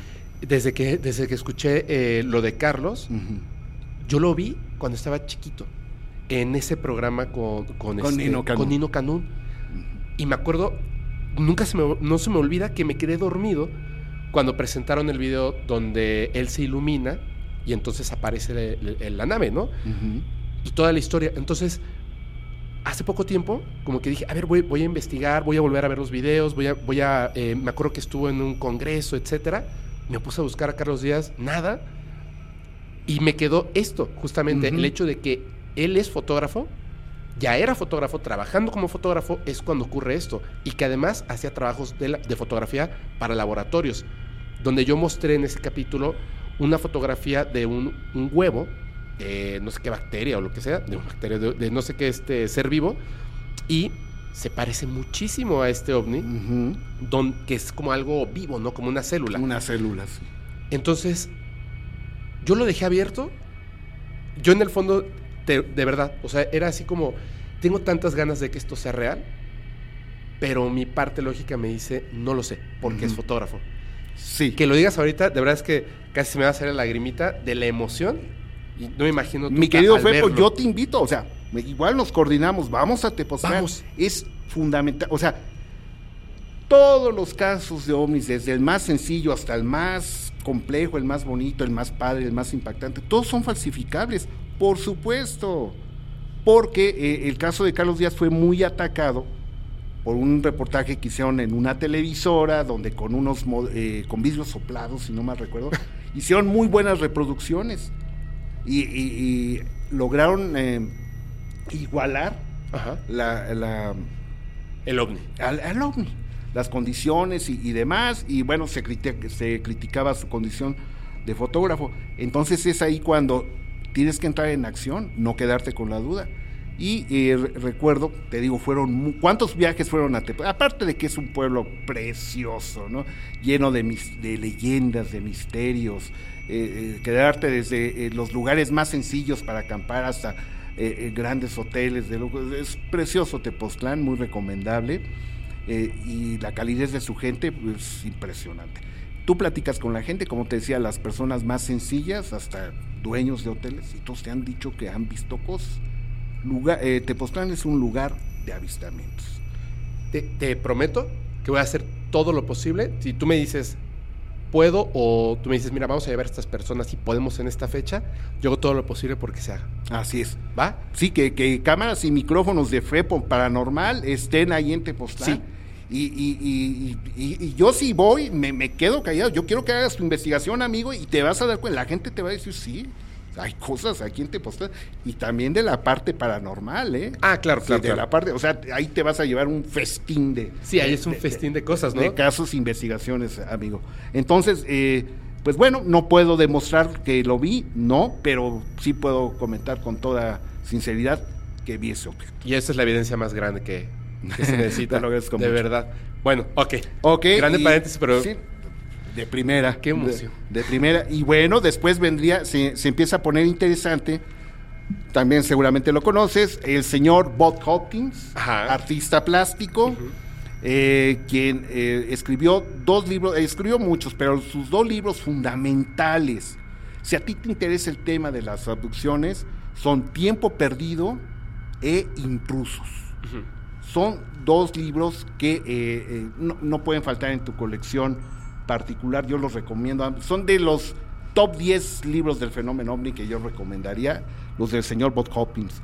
Él fue un artista plástico, lamentablemente falleció en el año 2011. Yo tuve oportunidad de conocerlo en el Congreso de Acapulco, este, donde eh, pues su interés por el fenómeno ovni nació desde muy joven. Él venía este, oyendo de todos estos casos. Finalmente, por ahí de los años 80, si no mal recuerdo, se, se integra a la organización MUFON de los Estados Unidos, esta organización civil grandotota que, que tiene muchos años trabajando en la investigación de estos Ujú. temas. Y bueno, él empezó a darse cuenta que había una constante, que mucha gente en sus relatos, porque les hacían llegar en aquel tiempo cartas, Ajá. donde la gente describía eh, eh, extraños acontecimientos, donde eran llevados en lo que ellos creían en sueños al interior de las naves, les practicaban exámenes, todo este esquema que hemos venido planteando en el programa amigo y que bueno llamó poderosamente su atención y él decidió empezar a investigar. Él eh, pues aplicó muchos de los criterios que conocemos actualmente de las abducciones. Él es el que de- describe eh, una parte muy importante de todo esto, a mí me impactó mucho cuando le escuché en, un, en una entrevista decir que una de las constantes para responder lo del escritor, fíjate lo que encontró Bob Hopkins, que una de las constantes que él encontró en los casos reales de abducción es que la mayoría de los testigos de quienes habían vivido esas, experiencias eran gente que era muy proclive al arte. Wow, ok, ok, ok. Qué interesante. Ah, entre, entre sus casos investigados había una bailarina de ballet, músicos, escritores, pintores. o sea, algo hay en los abducidos que tiene que y la, una de las no es una ley, pero es una constante que eh, la mayor parte eh, de esta gente es muy proclive al arte, la gente que está viviendo el secuestro por parte de entidades extraterrestres. Esta fue una de las primeras determinaciones que logró, porque el gran mérito que merece Bob Hopkins y, que valga como un homenaje eh, eh, su trabajo, esto que estamos hablando, es que él fue el primero en crear los grupos de autoayuda. Ajá, así es. En base al esquema muy parecido al de los alcohólicos anónimos, drogadictos anónimos, este, em, em, donde se reúnen grupos de gente para narrar sus experiencias a manera de catarsis pues él eh, fundó estos grupos de autoayuda y eh, ahorita te digo. De hecho, corrígeme a ver si, espero no equivocarme. Por favor. Hay unas historias súper increíbles de las personas cuando se reúnen en estos grupos de autoayuda. Hay uno muy famoso de ellas quieren permanecer en, anonimato. Una es europea y la otra es de Estados Unidos. Y cuando se conocen, se dan cuenta de que se habían visto varias veces eh, en estas naves y de hecho, en una de esas ocasiones, habían despertado una con la ropa de la otra, pero estaban en otro continente. Así es. Y en un día que se reúnen en estos grupos de autoayuda, se dan cuenta de que son ellas. Se reconocen. Se reconocen. Así es. ¿Y qué, mayor evidencia que eso, y esto te habla de la complejidad del tema, ¿no? Porque claro. ¿quiénes son estos seres? ¿Por qué lo están haciendo? Y vamos a tratar de responderlo Ok. ya en la recta final cuando estemos en la recta final, porque eh, tenemos que hablar del caso más importante investigado por el señor Bob Hopkins. ¿Cuál es? Que sin duda, lo conoces, el de Linda Cortil ah, o Linda Napolitano. Fue este caso tan interesante ocurrido la noche del 30 de noviembre de 1989. Linda Cortil fue llevada desde el interior de su departamento, piso 12, en Manhattan, Estados Unidos, Nueva York, y eh, uno de los testigos fue el señor Javier Pérez de Cuellar, quien en aquel momento encabezaba nada más ni nada menos que a la Organización Nacional, eh, a la ONU, la Organización de las Naciones Unidas, quien él eh, vio cómo la estaban, estaba la nave afuera de su departamento y cómo la mujer estaba siendo llevada a través de una especie de rayo de luz. Con dos humanoides chiquitos. al interior de la, eh, de la nave. Curiosamente, como nota al pie, en, la misma zona, donde nada más ni nada menos John Lennon había reportado haber visto un objeto volador no identificado. es cierto. Es la misma zona, la misma área donde John Lennon vio un objeto volar a, muy baja altura eh, eh, eh, en este punto. De hecho, hay algo bien curioso de ese caso, perdón que te interrumpa. Por favor. Me encanta esto. Habían personas en el puente que también lo vieron cuando estaba ocurriendo la abducción y pensaron que estaban haciendo una película. Ajá, exacto. exacto. La gente se detuvo y pensó que estaban haciendo una película. Y hay una conexión con Jaime Maussan que tal vez no conoces, mi querido Fepo, o tal vez sí, la conoces. Que ya le había dicho este señor y después lo quiso entrevistar y se echó para atrás. Así es. Así es. No, yo soy fan, yo soy fan, Rubén. Me la mataste, ¿verdad? Sí, no, cuéntalo, cuéntalo. Me, vi muy, este, muy inocente. Antes de este punto, porque con eso cerraríamos el caso, eh, precisamente Linda Cortil junto con este su niño también, este, creo que con ella fueron, si no mal recuerdo, varios, varias experiencias de que se la llevaron. Y en este caso, ella recuerda con su, junto con su niño haberse eh, encontrado con Javier Pérez de Cuellar en el interior de la nave. No manches, eso sí no lo sabía. Ah, sí, Javier Pérez de Cuellar fue abducido. Y de hecho lo que comenta Linda Cortil es que en esta ocasión una especie de niña, que era parte de estos seres, les llevó un pez muerto y les dijo, miren lo que están haciendo con su planeta. Ese fue el mensaje. Miren lo que están haciendo con su planeta. Entonces, dentro de la amplia documentación del caso que hizo Bob Hopkins, del caso de, Linda Cortil o Napolitano, lo que pasa es que primero eh, fue un seudónimo, Cortil, y después lo cambió a Napolitano, su, su nombre real. Eh, pues está documentada que tiempo después el mismísimo Javier Pérez de Cuellar le envió una escafandra de regalo al niño. Y ahí está documentado, ¿eh? Una escafandra de... Sí, ¿te acuerdas de aquellos buzos primitivos que, les ponían unos cascos este, grandísimos, ¿no? Y unos trajes ahí muy raros para poderse sumergir en el mar, eh, le regaló una de estas escafandras. Que tenían como, como esta, el visor muy pequeño, ¿no? Sí, como tipo Minion. exactamente. ¿No? Sí, de esos que eran medio toscos, ¿no? O sea, que, tenía orificios para que los buzos giran. Le regaló una escafandra. Por el tema del pez muerto. Así es. Había una relación. Oye, que, está súper interesante eso, ¿eh? Bueno, cuando eh, eh, nuestro titular, el, señor Jaime Maussan, tuvo conocimiento del caso, pues se vio tremendamente interesado. Tiene una gran amistad con Bob Hopkins, eh, Jaime, y, bueno, Jaime le pidió una entrevista con Javier Pérez de Cuellar, pero no le dijo para qué, ¿eh? Eso es un punto, es un detalle muy importante. Y al poco tiempo, todo iba al pie de la letra. Para hacer la, entrevista. Para agendar la entrevista y al poco tiempo le respondieron eh, a, Jaime que el, propio Javier eh, Pérez de Cuellar le respondió que él no era borracho, que él no tomaba drogas y que por favor ya no lo buscara. Así fue como le contestó. Ah, caray. ¿Qué fue lo que sucedió? Que antes de la entrevista, Javier Pérez de Cuellar debe haber pensado que era una entrevista de corte político. De hecho, sí iba a ser, eh, Jaime iba a hablar con él de distintos temas. Sabemos que Jaime maneja. Por supuesto, es periodista. Es periodista de distintos temas, especializado en distintos temas. Y bueno, yo me imagino que el equipo de trabajo de Javier Pérez de Cuellar investigaron quién era Jaime Maussan, quien es ampliamente conocido por, por el fenómeno ovni. Entonces, ¿por qué ese rechazo tan, tan, eh, eh, eh, tan fuerte, no? Claro. Porque yo, al menos hubiéramos esperado, este, el señor Javier Pérez de Cuellar sí concederá la entrevista, pero por favor no toquen temas polémicos que, que tengan que ver con ovnis. Claro. El señor puede hablar de política, bla, bla, bla, bla, bla. No, respondieron eso. O lo tocas y de una vez por todas dices, no, no pasó eso, ah, pasó esto. Aprovecho para desmentirlo. Entonces, este es un dato muy interesante, muy interesante. al tema de, Bob Hopkins y, la relación que llegó a tener con, con Jaime Maussan que bueno, el, gran mérito de este señorón, Bob Hopkins, eh, es precisamente los grupos de autoayuda que tanto, Fundación Intrusos, así se llamaba su, su, y creo que todavía continúa, no, hay, no hay mucha información, estuve investigando.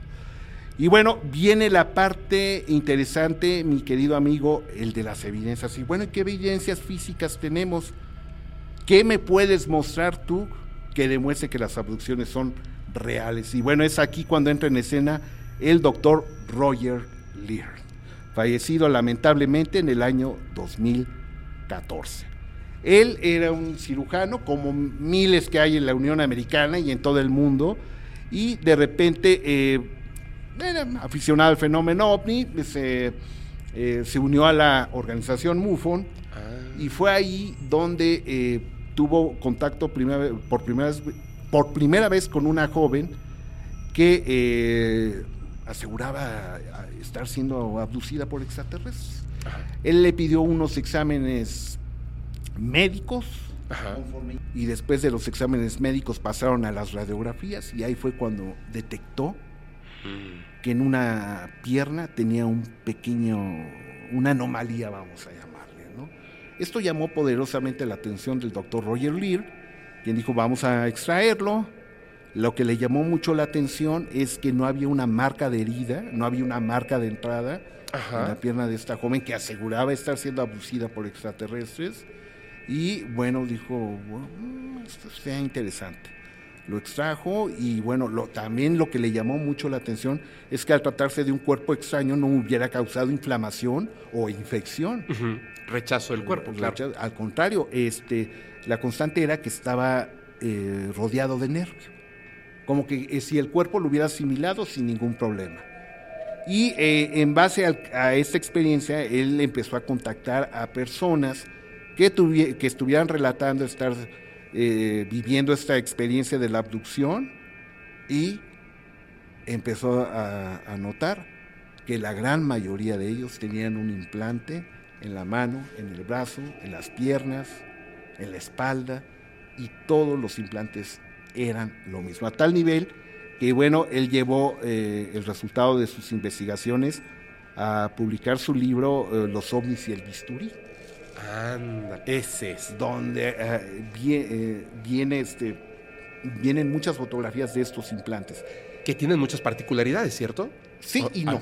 A ver, a ver, cuéntanos, cuéntanos. Este, porque uno pensaría que, trae este microcir 100 mil microcircuitos y, que emanan energía. Y, bueno, de hecho sí, sí, se encontraron en, que en algunos emanan energía. Básicamente eh, son materiales muy sencillos que, son, eh, que son reconocibles aquí en la Tierra, también los puedes hallar aquí en la Tierra. Aquí hago una pausa, ¿eh? porque durante años durante décadas muchos escépticos del fenómeno ovni que, exigen pruebas, exigen pruebas, están esperando que quienes creemos que estamos siendo visitados les mostremos un material exótico, un material nunca antes visto en la Tierra, cuando sabemos que eh, el universo es isotópico. Esto, esto quiere decir que lo que hay aquí lo puede haber allá. Así de fácil y sencillo. O sea, yo te puedo traer un, sin la menor duda un pedazo de, un ovni, lo llevas al laboratorio y está hecho de magnesio, de aluminio, de acero. ¿Por qué? Porque en otros planetas también hay estos materiales. Claro, ¿no? claro. Entonces, en el caso de los implantes, hasta donde yo recuerdo, amigo, este, eh, el, principal elemento es una especie como de silicón, de silicón. Lo que sí es que encontraron que tienen pequeños filamentos muy finos, muy finos, que al ser analizados eh, determinaron que podría tratarse de nanotubos de carbono. Nanotubos de carbono y no más. Creo que por allí otro doctor encontró que parecía que emitían alguna especie de frecuencia. Pero solo cuando estaban conectados, digamos, a la persona, como si la persona fuera la batería del objeto, ¿no? Totalmente. También que, que creo que uno de los eh, reportes que dio este cirujano es que al momento de, de marcar para sacar, era como si el, objeto se diera cuenta de que iba a ser extraído y entonces iba como poco a poco, pues se iba sumergiendo entre las capas del tejido humano. Así es. Como evitando ser extraído, ¿no? Perdía funcionalidad al momento de ser extraído. Ajá. Tal vez eh, eh, tenía mayor actividad al encontrar. Entonces, bueno, todo esto nos lleva a suponer, a suponer que esta era la manera en que rastreaban a, los, este, a las personas que están siendo abducidas de hecho, eh, eh, Whitley Strieber, él cambió muchas veces de domicilio, pensando que tal vez... Eh, Así no me van a encontrar. No me van a encontrar, y siempre la encontraron.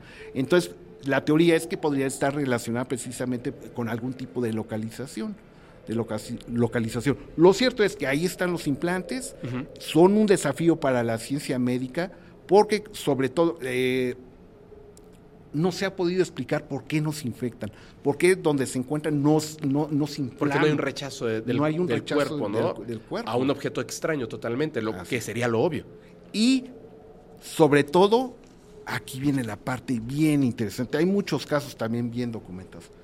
Cuando a la gente le quitan el, implante, se sienten mal. Y muchos, muchos han exigido. Lo vuélvemelo. vuélvemelo poner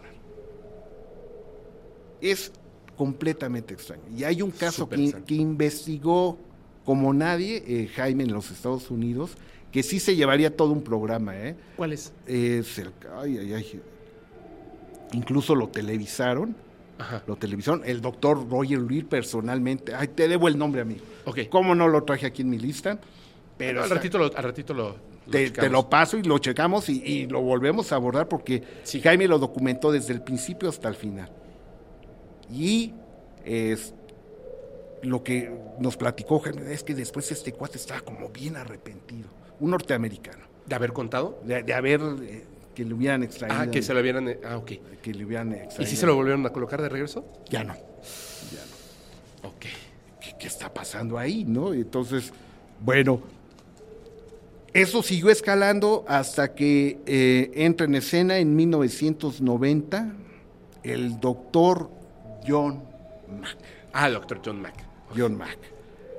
¿Quién es John Mack? Para los amigos que no, que no lo conocen, él fue porque murió en circunstancias trágicas en el año 2004, lamentablemente.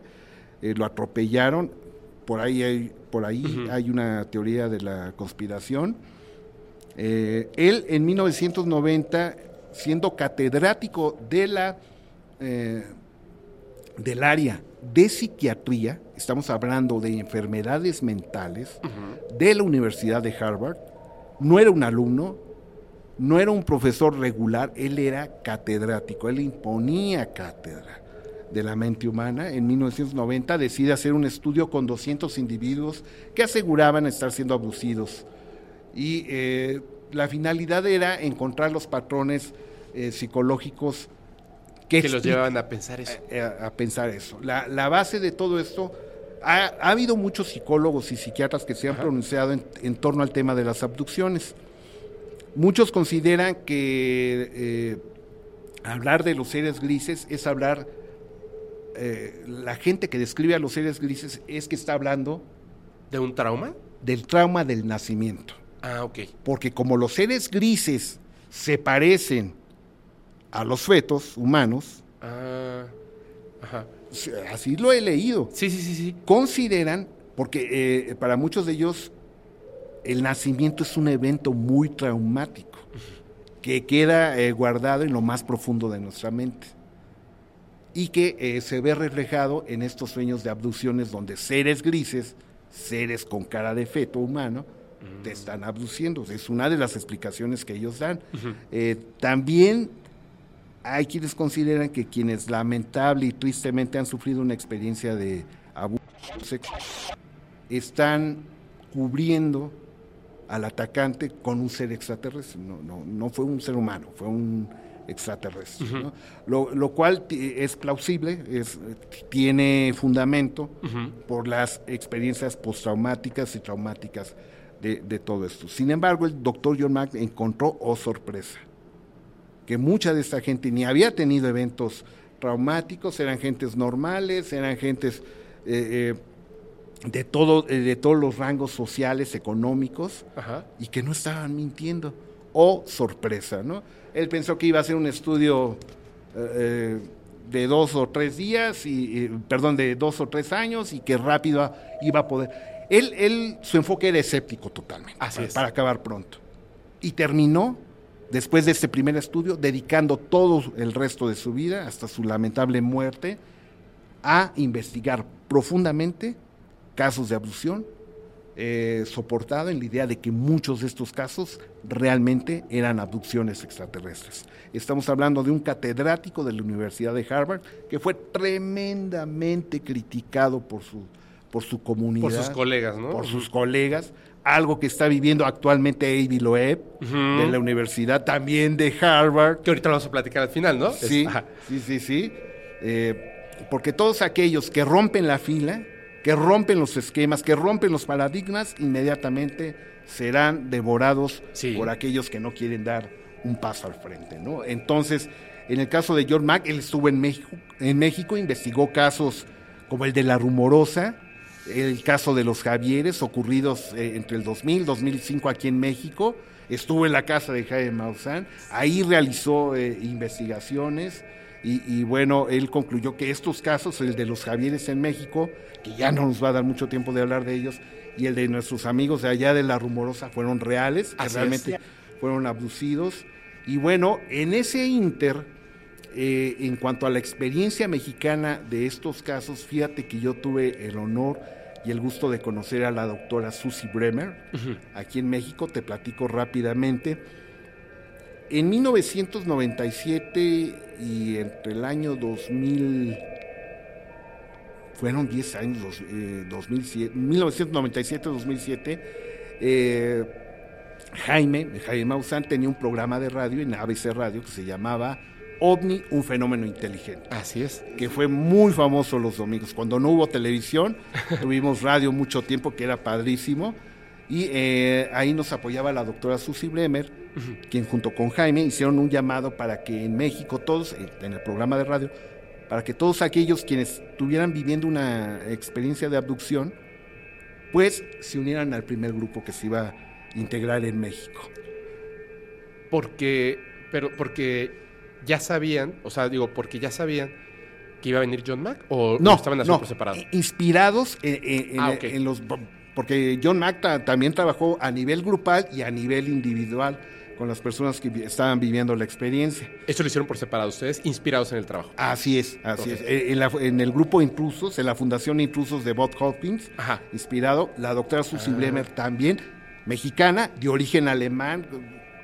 Aparte de que era un- si me está viendo, porque se fue a vivir a Nueva York hace muchos años, le mando un fuerte abrazo y también una catedrática, una experta en la mente humana. ¿no? Entonces, cuando, hizo el llama, cuando hicieron el llamado en el programa de radio, Ajá.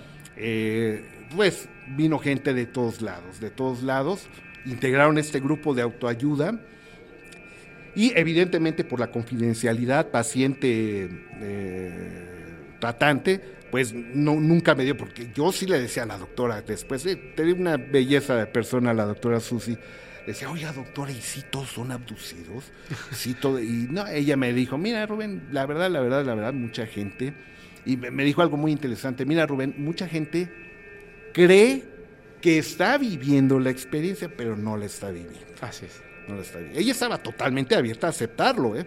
Por eso hizo el llamado. Hay mucha gente que se lo está inventando y quiere llamar la atención, y hay gente que lo está viviendo. Así es. Y hay gente que lo está viviendo. Ella, ella lo separó en tres grupos, ¿no? Los que creen, por la sugestión, los que creen, los que se lo inventan y quienes realmente están siendo secuestrados por entidades extraterrestres, ¿no? Entonces, eh, eh, esa es la experiencia mexicana. Ah, Voy a tratar de localizar a mi querida amiga, la doctora Susi Bremer, porque realmente eh, charlar con ella eh, eh, eh, fue, era maravilloso, ¿no? Porque ella conoce muy bien la mente humana, a tal grado de que pudo desarrollar su propia metodología y reconocer a los individuos. De hecho, eh, tienen una, en esta metodología, tienen una serie de preguntas por ciertos factores que se, que se repiten en los casos que sí son reales. Porque, por ejemplo, en el caso de- ¿cuál es el primer punto que se dice? Tienes un, momento de sufrimiento muy grande al momento del nacimiento, a lo mejor fue un parto difícil, o tuviste, fuiste, bueno, víctima de abuso en tu infancia. Entonces, ¿qué pasa cuando de repente llega una persona que resulta que no ha tenido abuso jamás y además nació por cesárea? Entonces se rompe la teoría que ya habían descrito. Y luego se empiezan a dar cuenta de que hay ciertos puntos que no son las cosas que, que nos enteramos. Bueno, ustedes sí, por supuesto, pero no lo ves reflejado en las películas, no lo ves en la televisión, porque siempre estás viendo el momento del secuestro. Pero hay, cierto o no, van preparando a las personas, incluso por generaciones antes del secuestro. Los implantes, por ejemplo, no es un implante así como que, a ver, trae un implante, se lo colocamos. Ese implante está, digamos, diseñado en su simpleza para este ser humano. O sea, si yo se lo implanto a otra persona, va, lo va a expulsar inmediatamente, ¿no? Va a haber una infección y más. Está diseñado especialmente para una persona. O sea, hay rasgos de tecnología, de conocimiento, de conocimiento del ser humano y preparación previa al momento de la primera abducción, digamos. Entonces, de hecho, algunos piensan que acaban de ser abducidos a los 40 y después registran, no, desde los 8 años. y, eh, y son como ciertas cosas donde ellos se dan cuenta, al estudiarlo, quienes sí y quienes no. Porque es cierto, muchas personas quieren creer que sí. Me llegan muchos correos de personas que lamentablemente quieren creer que sí, pero no. O sea, no es que estén mintiendo, no es que estén mintiendo, es que la información a nuestro alrededor a veces nos confunde, que es lo que decías en un principio. Tenemos que ser muy cautelosos nosotros en este, en, de este lado para poder separar, discernir, enjuiciar incluso nuestros propios pensamientos porque queremos creer, o, o por lo menos eso a mí me pasa. Así Por eso estaba muy delicado yo con el tema de Carlos Díaz y ahora que lo comentaste, que tú viste la nave, sentí, wow, o sea, increíble, porque es cuando llegas como a ese punto donde, o sea, quiero creer, pero me voy a mantener escéptico. Y de repente está la confirmación Hay que estudiar a todos modos mucho más, hay que investigar mucho más, pero me pareció formidable. Perdón que te interrumpa, es que lo tenía que decir si no exploto. No, pero por favor, no, no, es que es estupendo escuchar. Por eso eres tan exitoso, mi querido gracias, amigo. amigo, amigo. Eh, platicas tan sabroso, tan. Ay, es que me encanta. eh, eh, eres, muy envolvente, ¿no? Ya te iba a decir, no, síguele, yo te No, no, no. Con enorme gusto, Venga, eh, venga, mi, venga. mi querido amigo.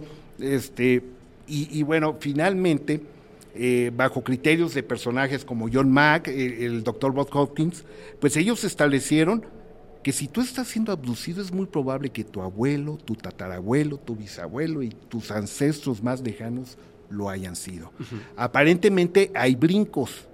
Pa- Aparentemente hay brincos, eh, tal vez tu hijo no lo sea, pero tal vez tu nieto sí, sí sea abducido. Y todo esto nos empieza a revelar que existe un plan generacional, que tal vez viene amigo desde los principios mismos del ser humano ¿Desde su creación? desde su creación. No, probablemente serán estos hombres los sembradores de vida, serán estos eh, eh, los creadores de Adán y Eva. Porque yo siempre he dicho, esta es una opinión muy particular, no se me vayan a enojar, no quiero mover eh, creencias ni demás, pero yo siempre he dicho que eh, relatos como el de Adán y Eva son muy metafóricos, que no hay que tomarlos al pie de la letra. No es que haya habido este un, un primer Adán y una Eva que comieron una manzana. Todo esto es muy simbólico. Adán y Eva, según mis criterios, fueron los primeros seres humanos conscientes de sí mismos, sabían que existían. Los animalitos son muy inteligentes, nuestras mascotas, los, los perros, los delfines, las ballenas, son extraordinariamente in- inteligentes.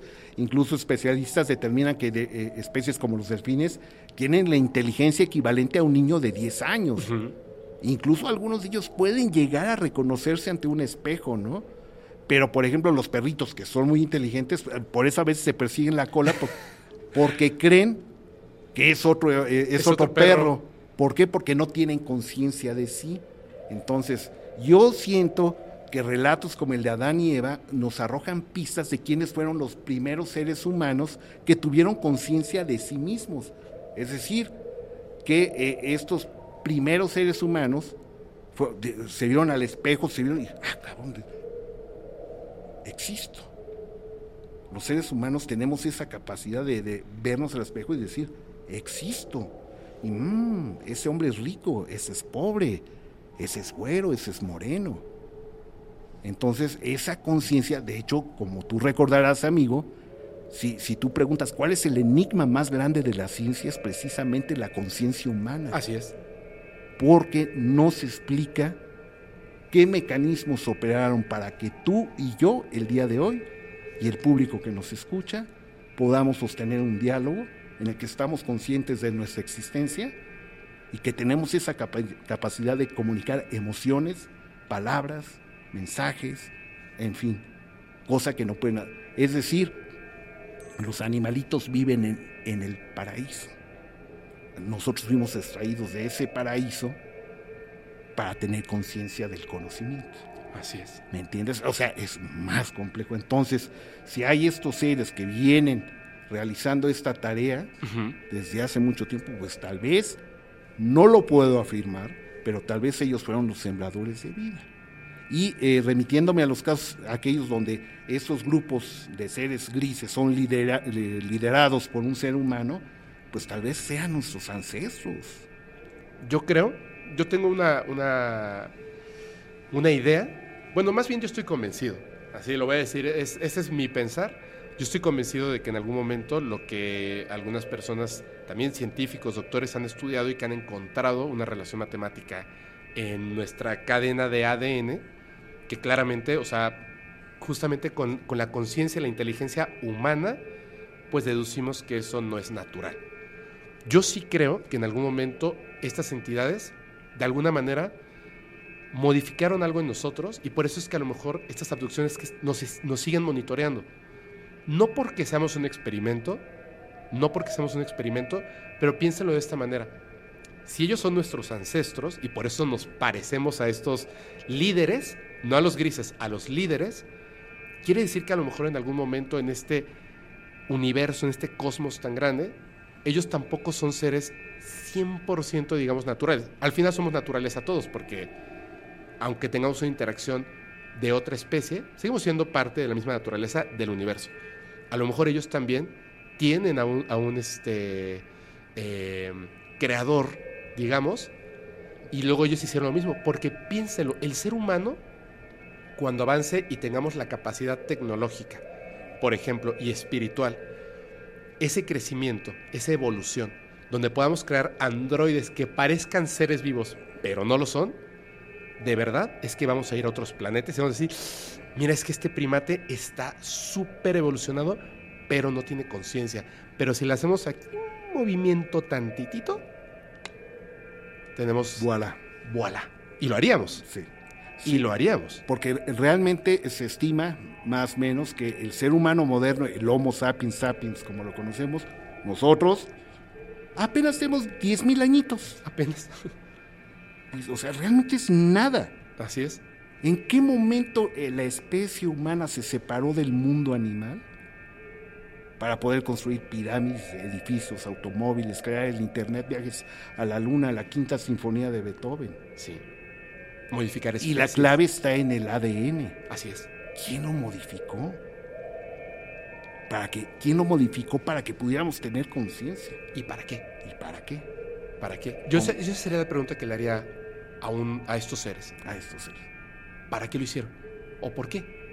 Y, y- y yo lo la única respuesta que tendría de un ser extraterrestre es la respuesta que le dio, eh, eh, eh, ¿cómo se llama? La mujer que contactó con Billy Mayer. Eh, ¿Semyase? Semyase, por Dios, este, que le dijo que nos veían como una etapa temprana de su propia evolución. Y adelantándome un poquito a las conclusiones y, y cerrar la pinza con todo esto, amigo Fepo. Ah, sí, adelante. Diciembre de 1997, Puerto de Acapulco, mi primer conferencia de prensa internacional que cubría. Ajá. Acaba de dar su conferencia el doctor Bob Hopkins, estupenda conferencia. Y eh, da su, eh, su conferencia y se pasa a la sala de prensa, está lleno de periodistas locales, nacionales e internacionales. Y es la primera vez que yo, yo- que, que estoy yo en una conferencia de prensa y es mi primera pregunta.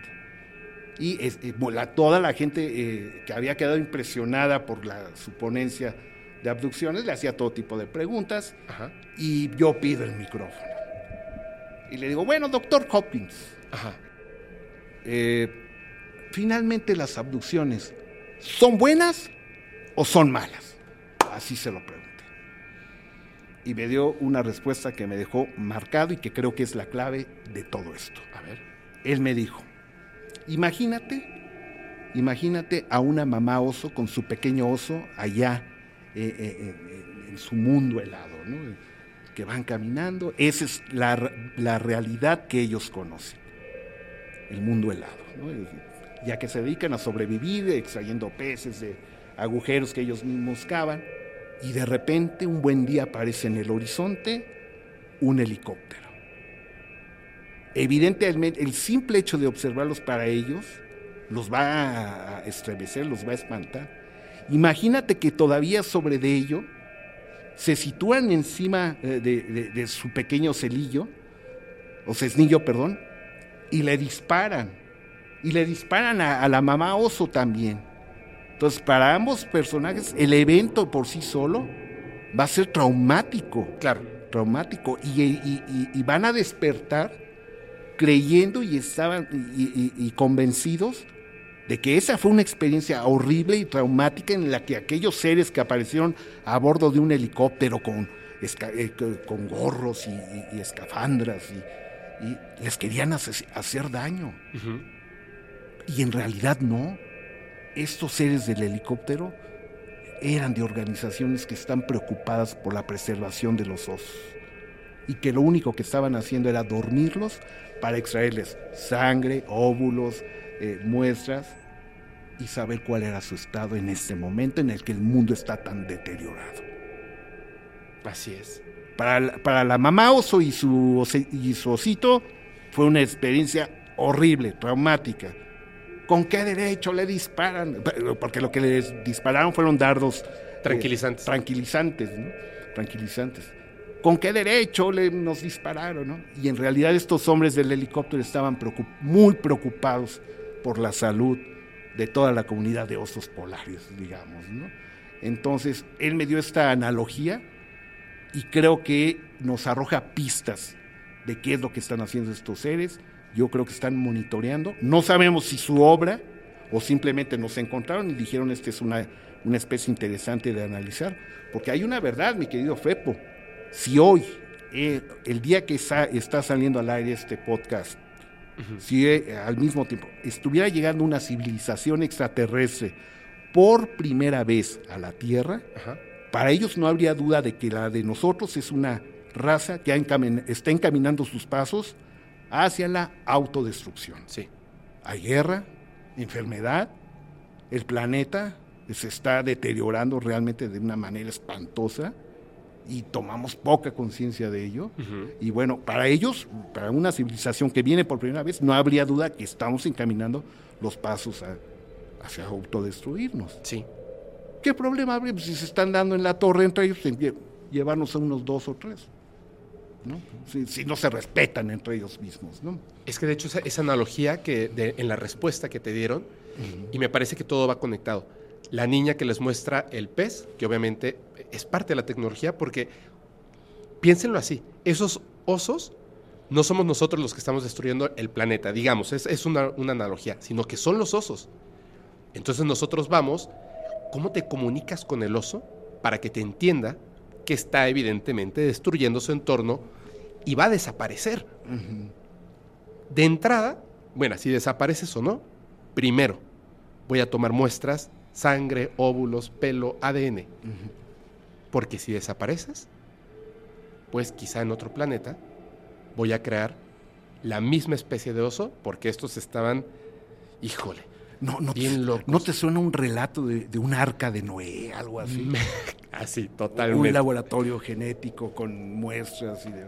Así es, tal cual. Por eso te digo, muchos de estos viejos relatos no hay que tomarlos tan, tan al pie de la... Son metáforas, son ahí eh, eh, cuestiones interesantes que debemos descifrar.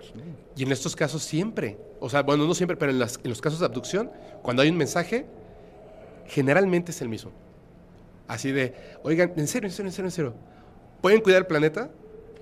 Siempre. Es así como, y de repente, ojo con esto, y porque había un político aquí en una historia, en la de Lina Napolitano. ¿Quiénes son los primeros en, que, en, no hacer caso, en cuidar el planeta? Políticos. Tomaron una figura de la ONU y aún así siento que ganó la política.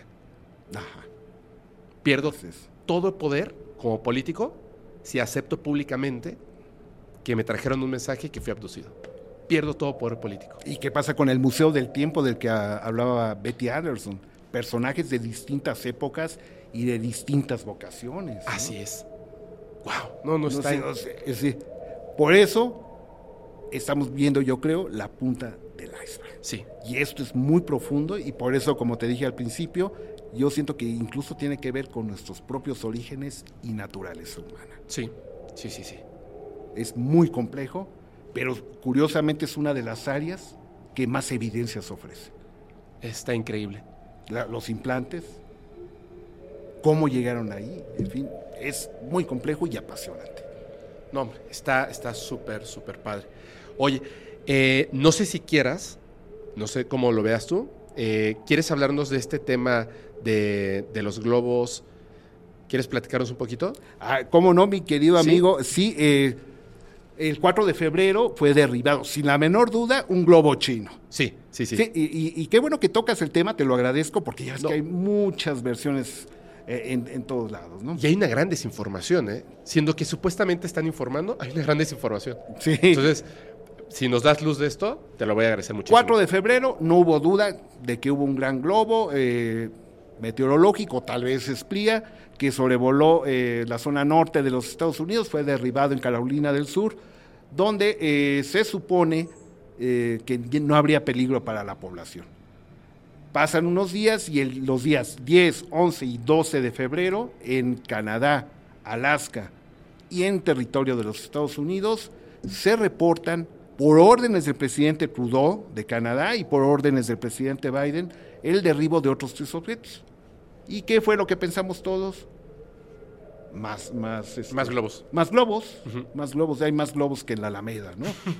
¿No? Y por ahí surgieron en, en- en todo este fervor la cantidad de globos meteorológicos que son lanzados en la Unión Americana, son cientos todos los días, desde experimentos, desde eh, redes eh, meteorológicas, en fin, son muchos los globos que se lanzan.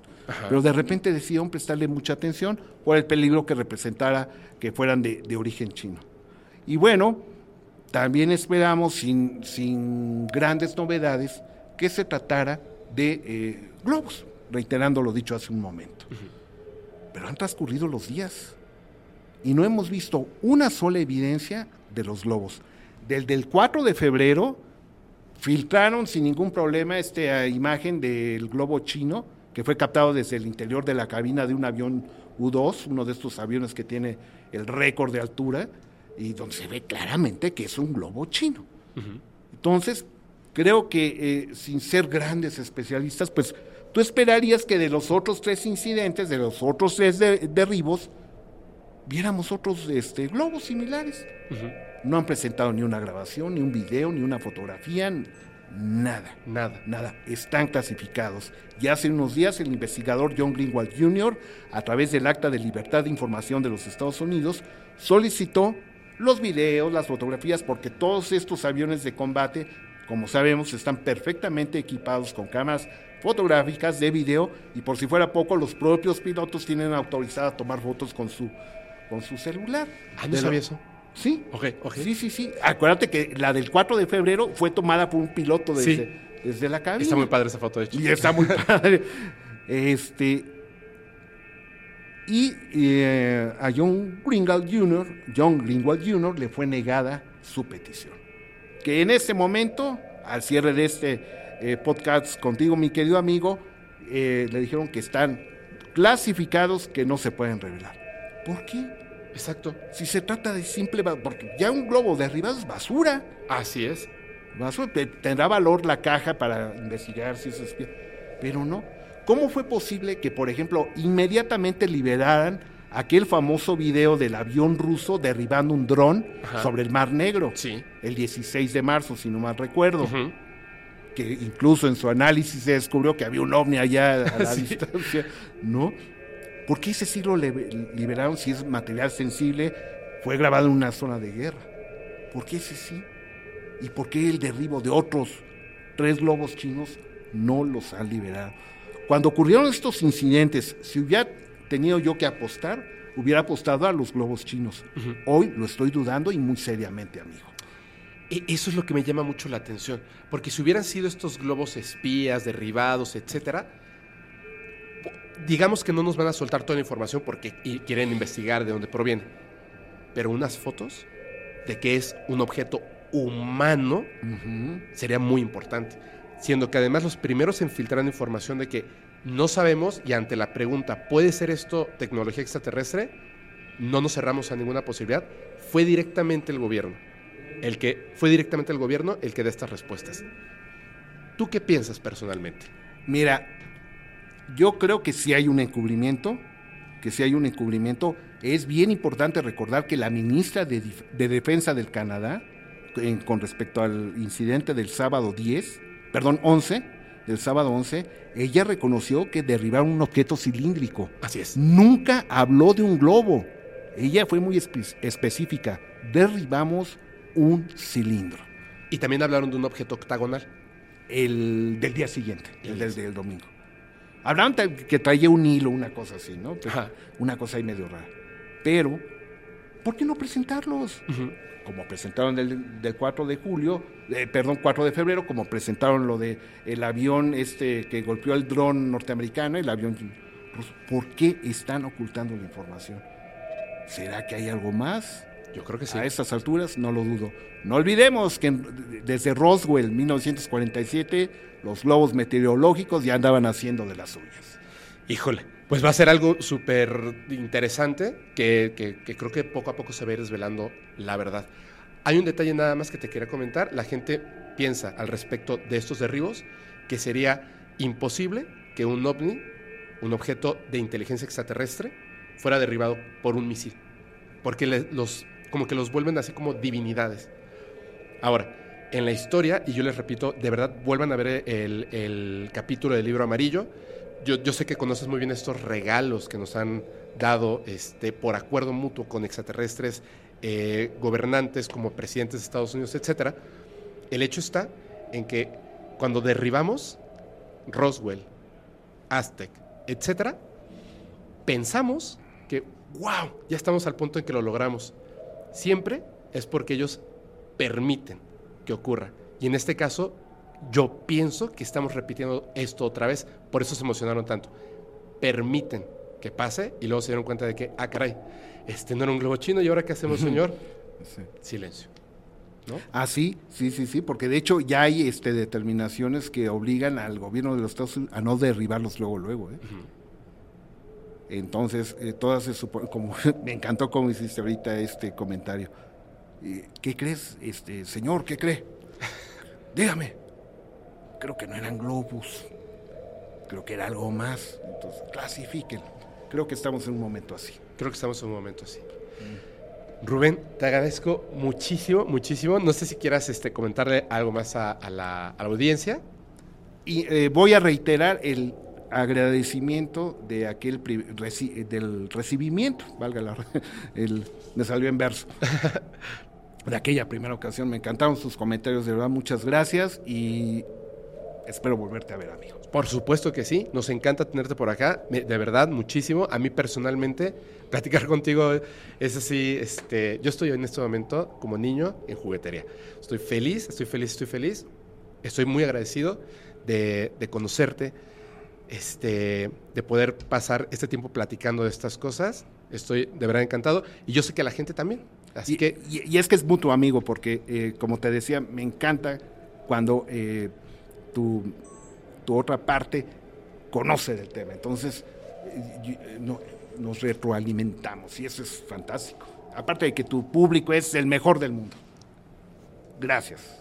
No, hombre, pues muchísimas gracias. Espero que, que podamos repetirlo y repetirlo y repetirlo. Tenemos pendiente, por favor, de verdad, por favor, por favor, que hagamos esto de, ir a, a, Tepoztlán o a donde tú indiques, donde tú indiques, yo encantado de la vida, encantado de la vida, de verdad. Lo preparamos con mucho gusto. Bueno. Un fuerte abrazo para ti todos. Muchísimas gracias. Yo eh, me despido. Soy su amigo Fepo. Les recuerdo que si quieren mandar sus experiencias, evidencias o historias, háganlo al correo fepo.podcastparanormal.com. Y bueno, nos vemos en la próxima. Les recuerdo que los capítulos del podcast paranormal se disfrutan mucho mejor si los escuchas mientras conduces en una oscura y terrorífica carretera y no te abduce y no tienes a nadie a quien agradar. Nos vemos. Bye.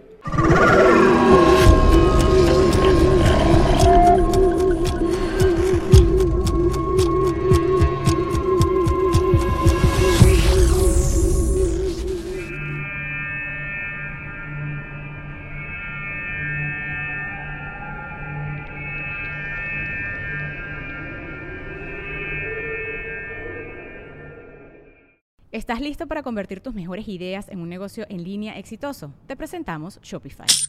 Tal vez no lo sabías, pero nuestro podcast More Than Mamis es un negocio y lo empezamos por supuesto para desahogarnos y hablar sobre la maternidad, no para convertirnos en expertas de ventas y del e-commerce. Así que sí, necesitábamos ayuda para vender nuestro merch y poner en marcha nuestra tienda. ¿Y cómo suena con Shopify? Llegó otra venta. Shopify es la plataforma de comercio que está revolucionando millones de negocios en todo el mundo. Ya seas un emprendedor desde tu casa o desde donde sea, Shopify es la única herramienta que necesitas para iniciar, administrar y hacer crecer tu negocio sin dificultades. Con Shopify puedo gestionar pedidos, envíos y pagos desde cualquier lugar, brindándote toda la información y estadísticas de tus ventas al detalle. Regístrate para un periodo de prueba con tan solo un dólar al mes en shopify.com barra sonoro, todo en minúsculas Ve a shopify.com barra sonoro para llevar tu negocio al siguiente nivel. Shopify.com barra sonoro. ¿Estás listo para convertir tus mejores ideas en un negocio en línea exitoso? Te presentamos Shopify. Tal vez no lo sabías, pero nuestro podcast More Than Mamis es un negocio y lo empezamos por supuesto para desahogarnos y hablar sobre la maternidad, no para convertirnos en expertas de ventas y del e-commerce. Así que sí, necesitábamos ayuda para vender nuestro merch y poner en marcha nuestra tienda. ¿Y cómo suena con Shopify? Llegó otra venta. Shopify es la plataforma de comercio que está revolucionando millones de negocios en todo el mundo. Ya seas un emprendedor desde tu casa o desde donde sea, Shopify es la única herramienta que necesitas para iniciar, administrar y hacer crecer tu negocio sin dificultades. Con Shopify puedo gestionar pedidos, envíos y pagos desde cualquier lugar, brindándote toda la información y estadísticas de tus ventas al detalle. Regístrate para un periodo de prueba con tan solo un dólar al mes en shopify.com barra sonoro, todo en minúsculas. Ve a shopify.com barra sonoro para llevar tu negocio al siguiente nivel. Shopify.com barra sonoro. When you need mealtime inspiration, it's worth shopping Kroger, where you'll find over 30,000 mouthwatering choices that excite your inner foodie. And no matter what tasty choice you make, you'll enjoy our everyday low prices, plus extra ways to save, like digital coupons worth over $600 each week. You can also save up to $1 off per gallon at the pump with fuel points. More savings and more inspiring flavors make shopping Kroger worth it every time. Kroger, fresh for everyone. Fuel restrictions apply.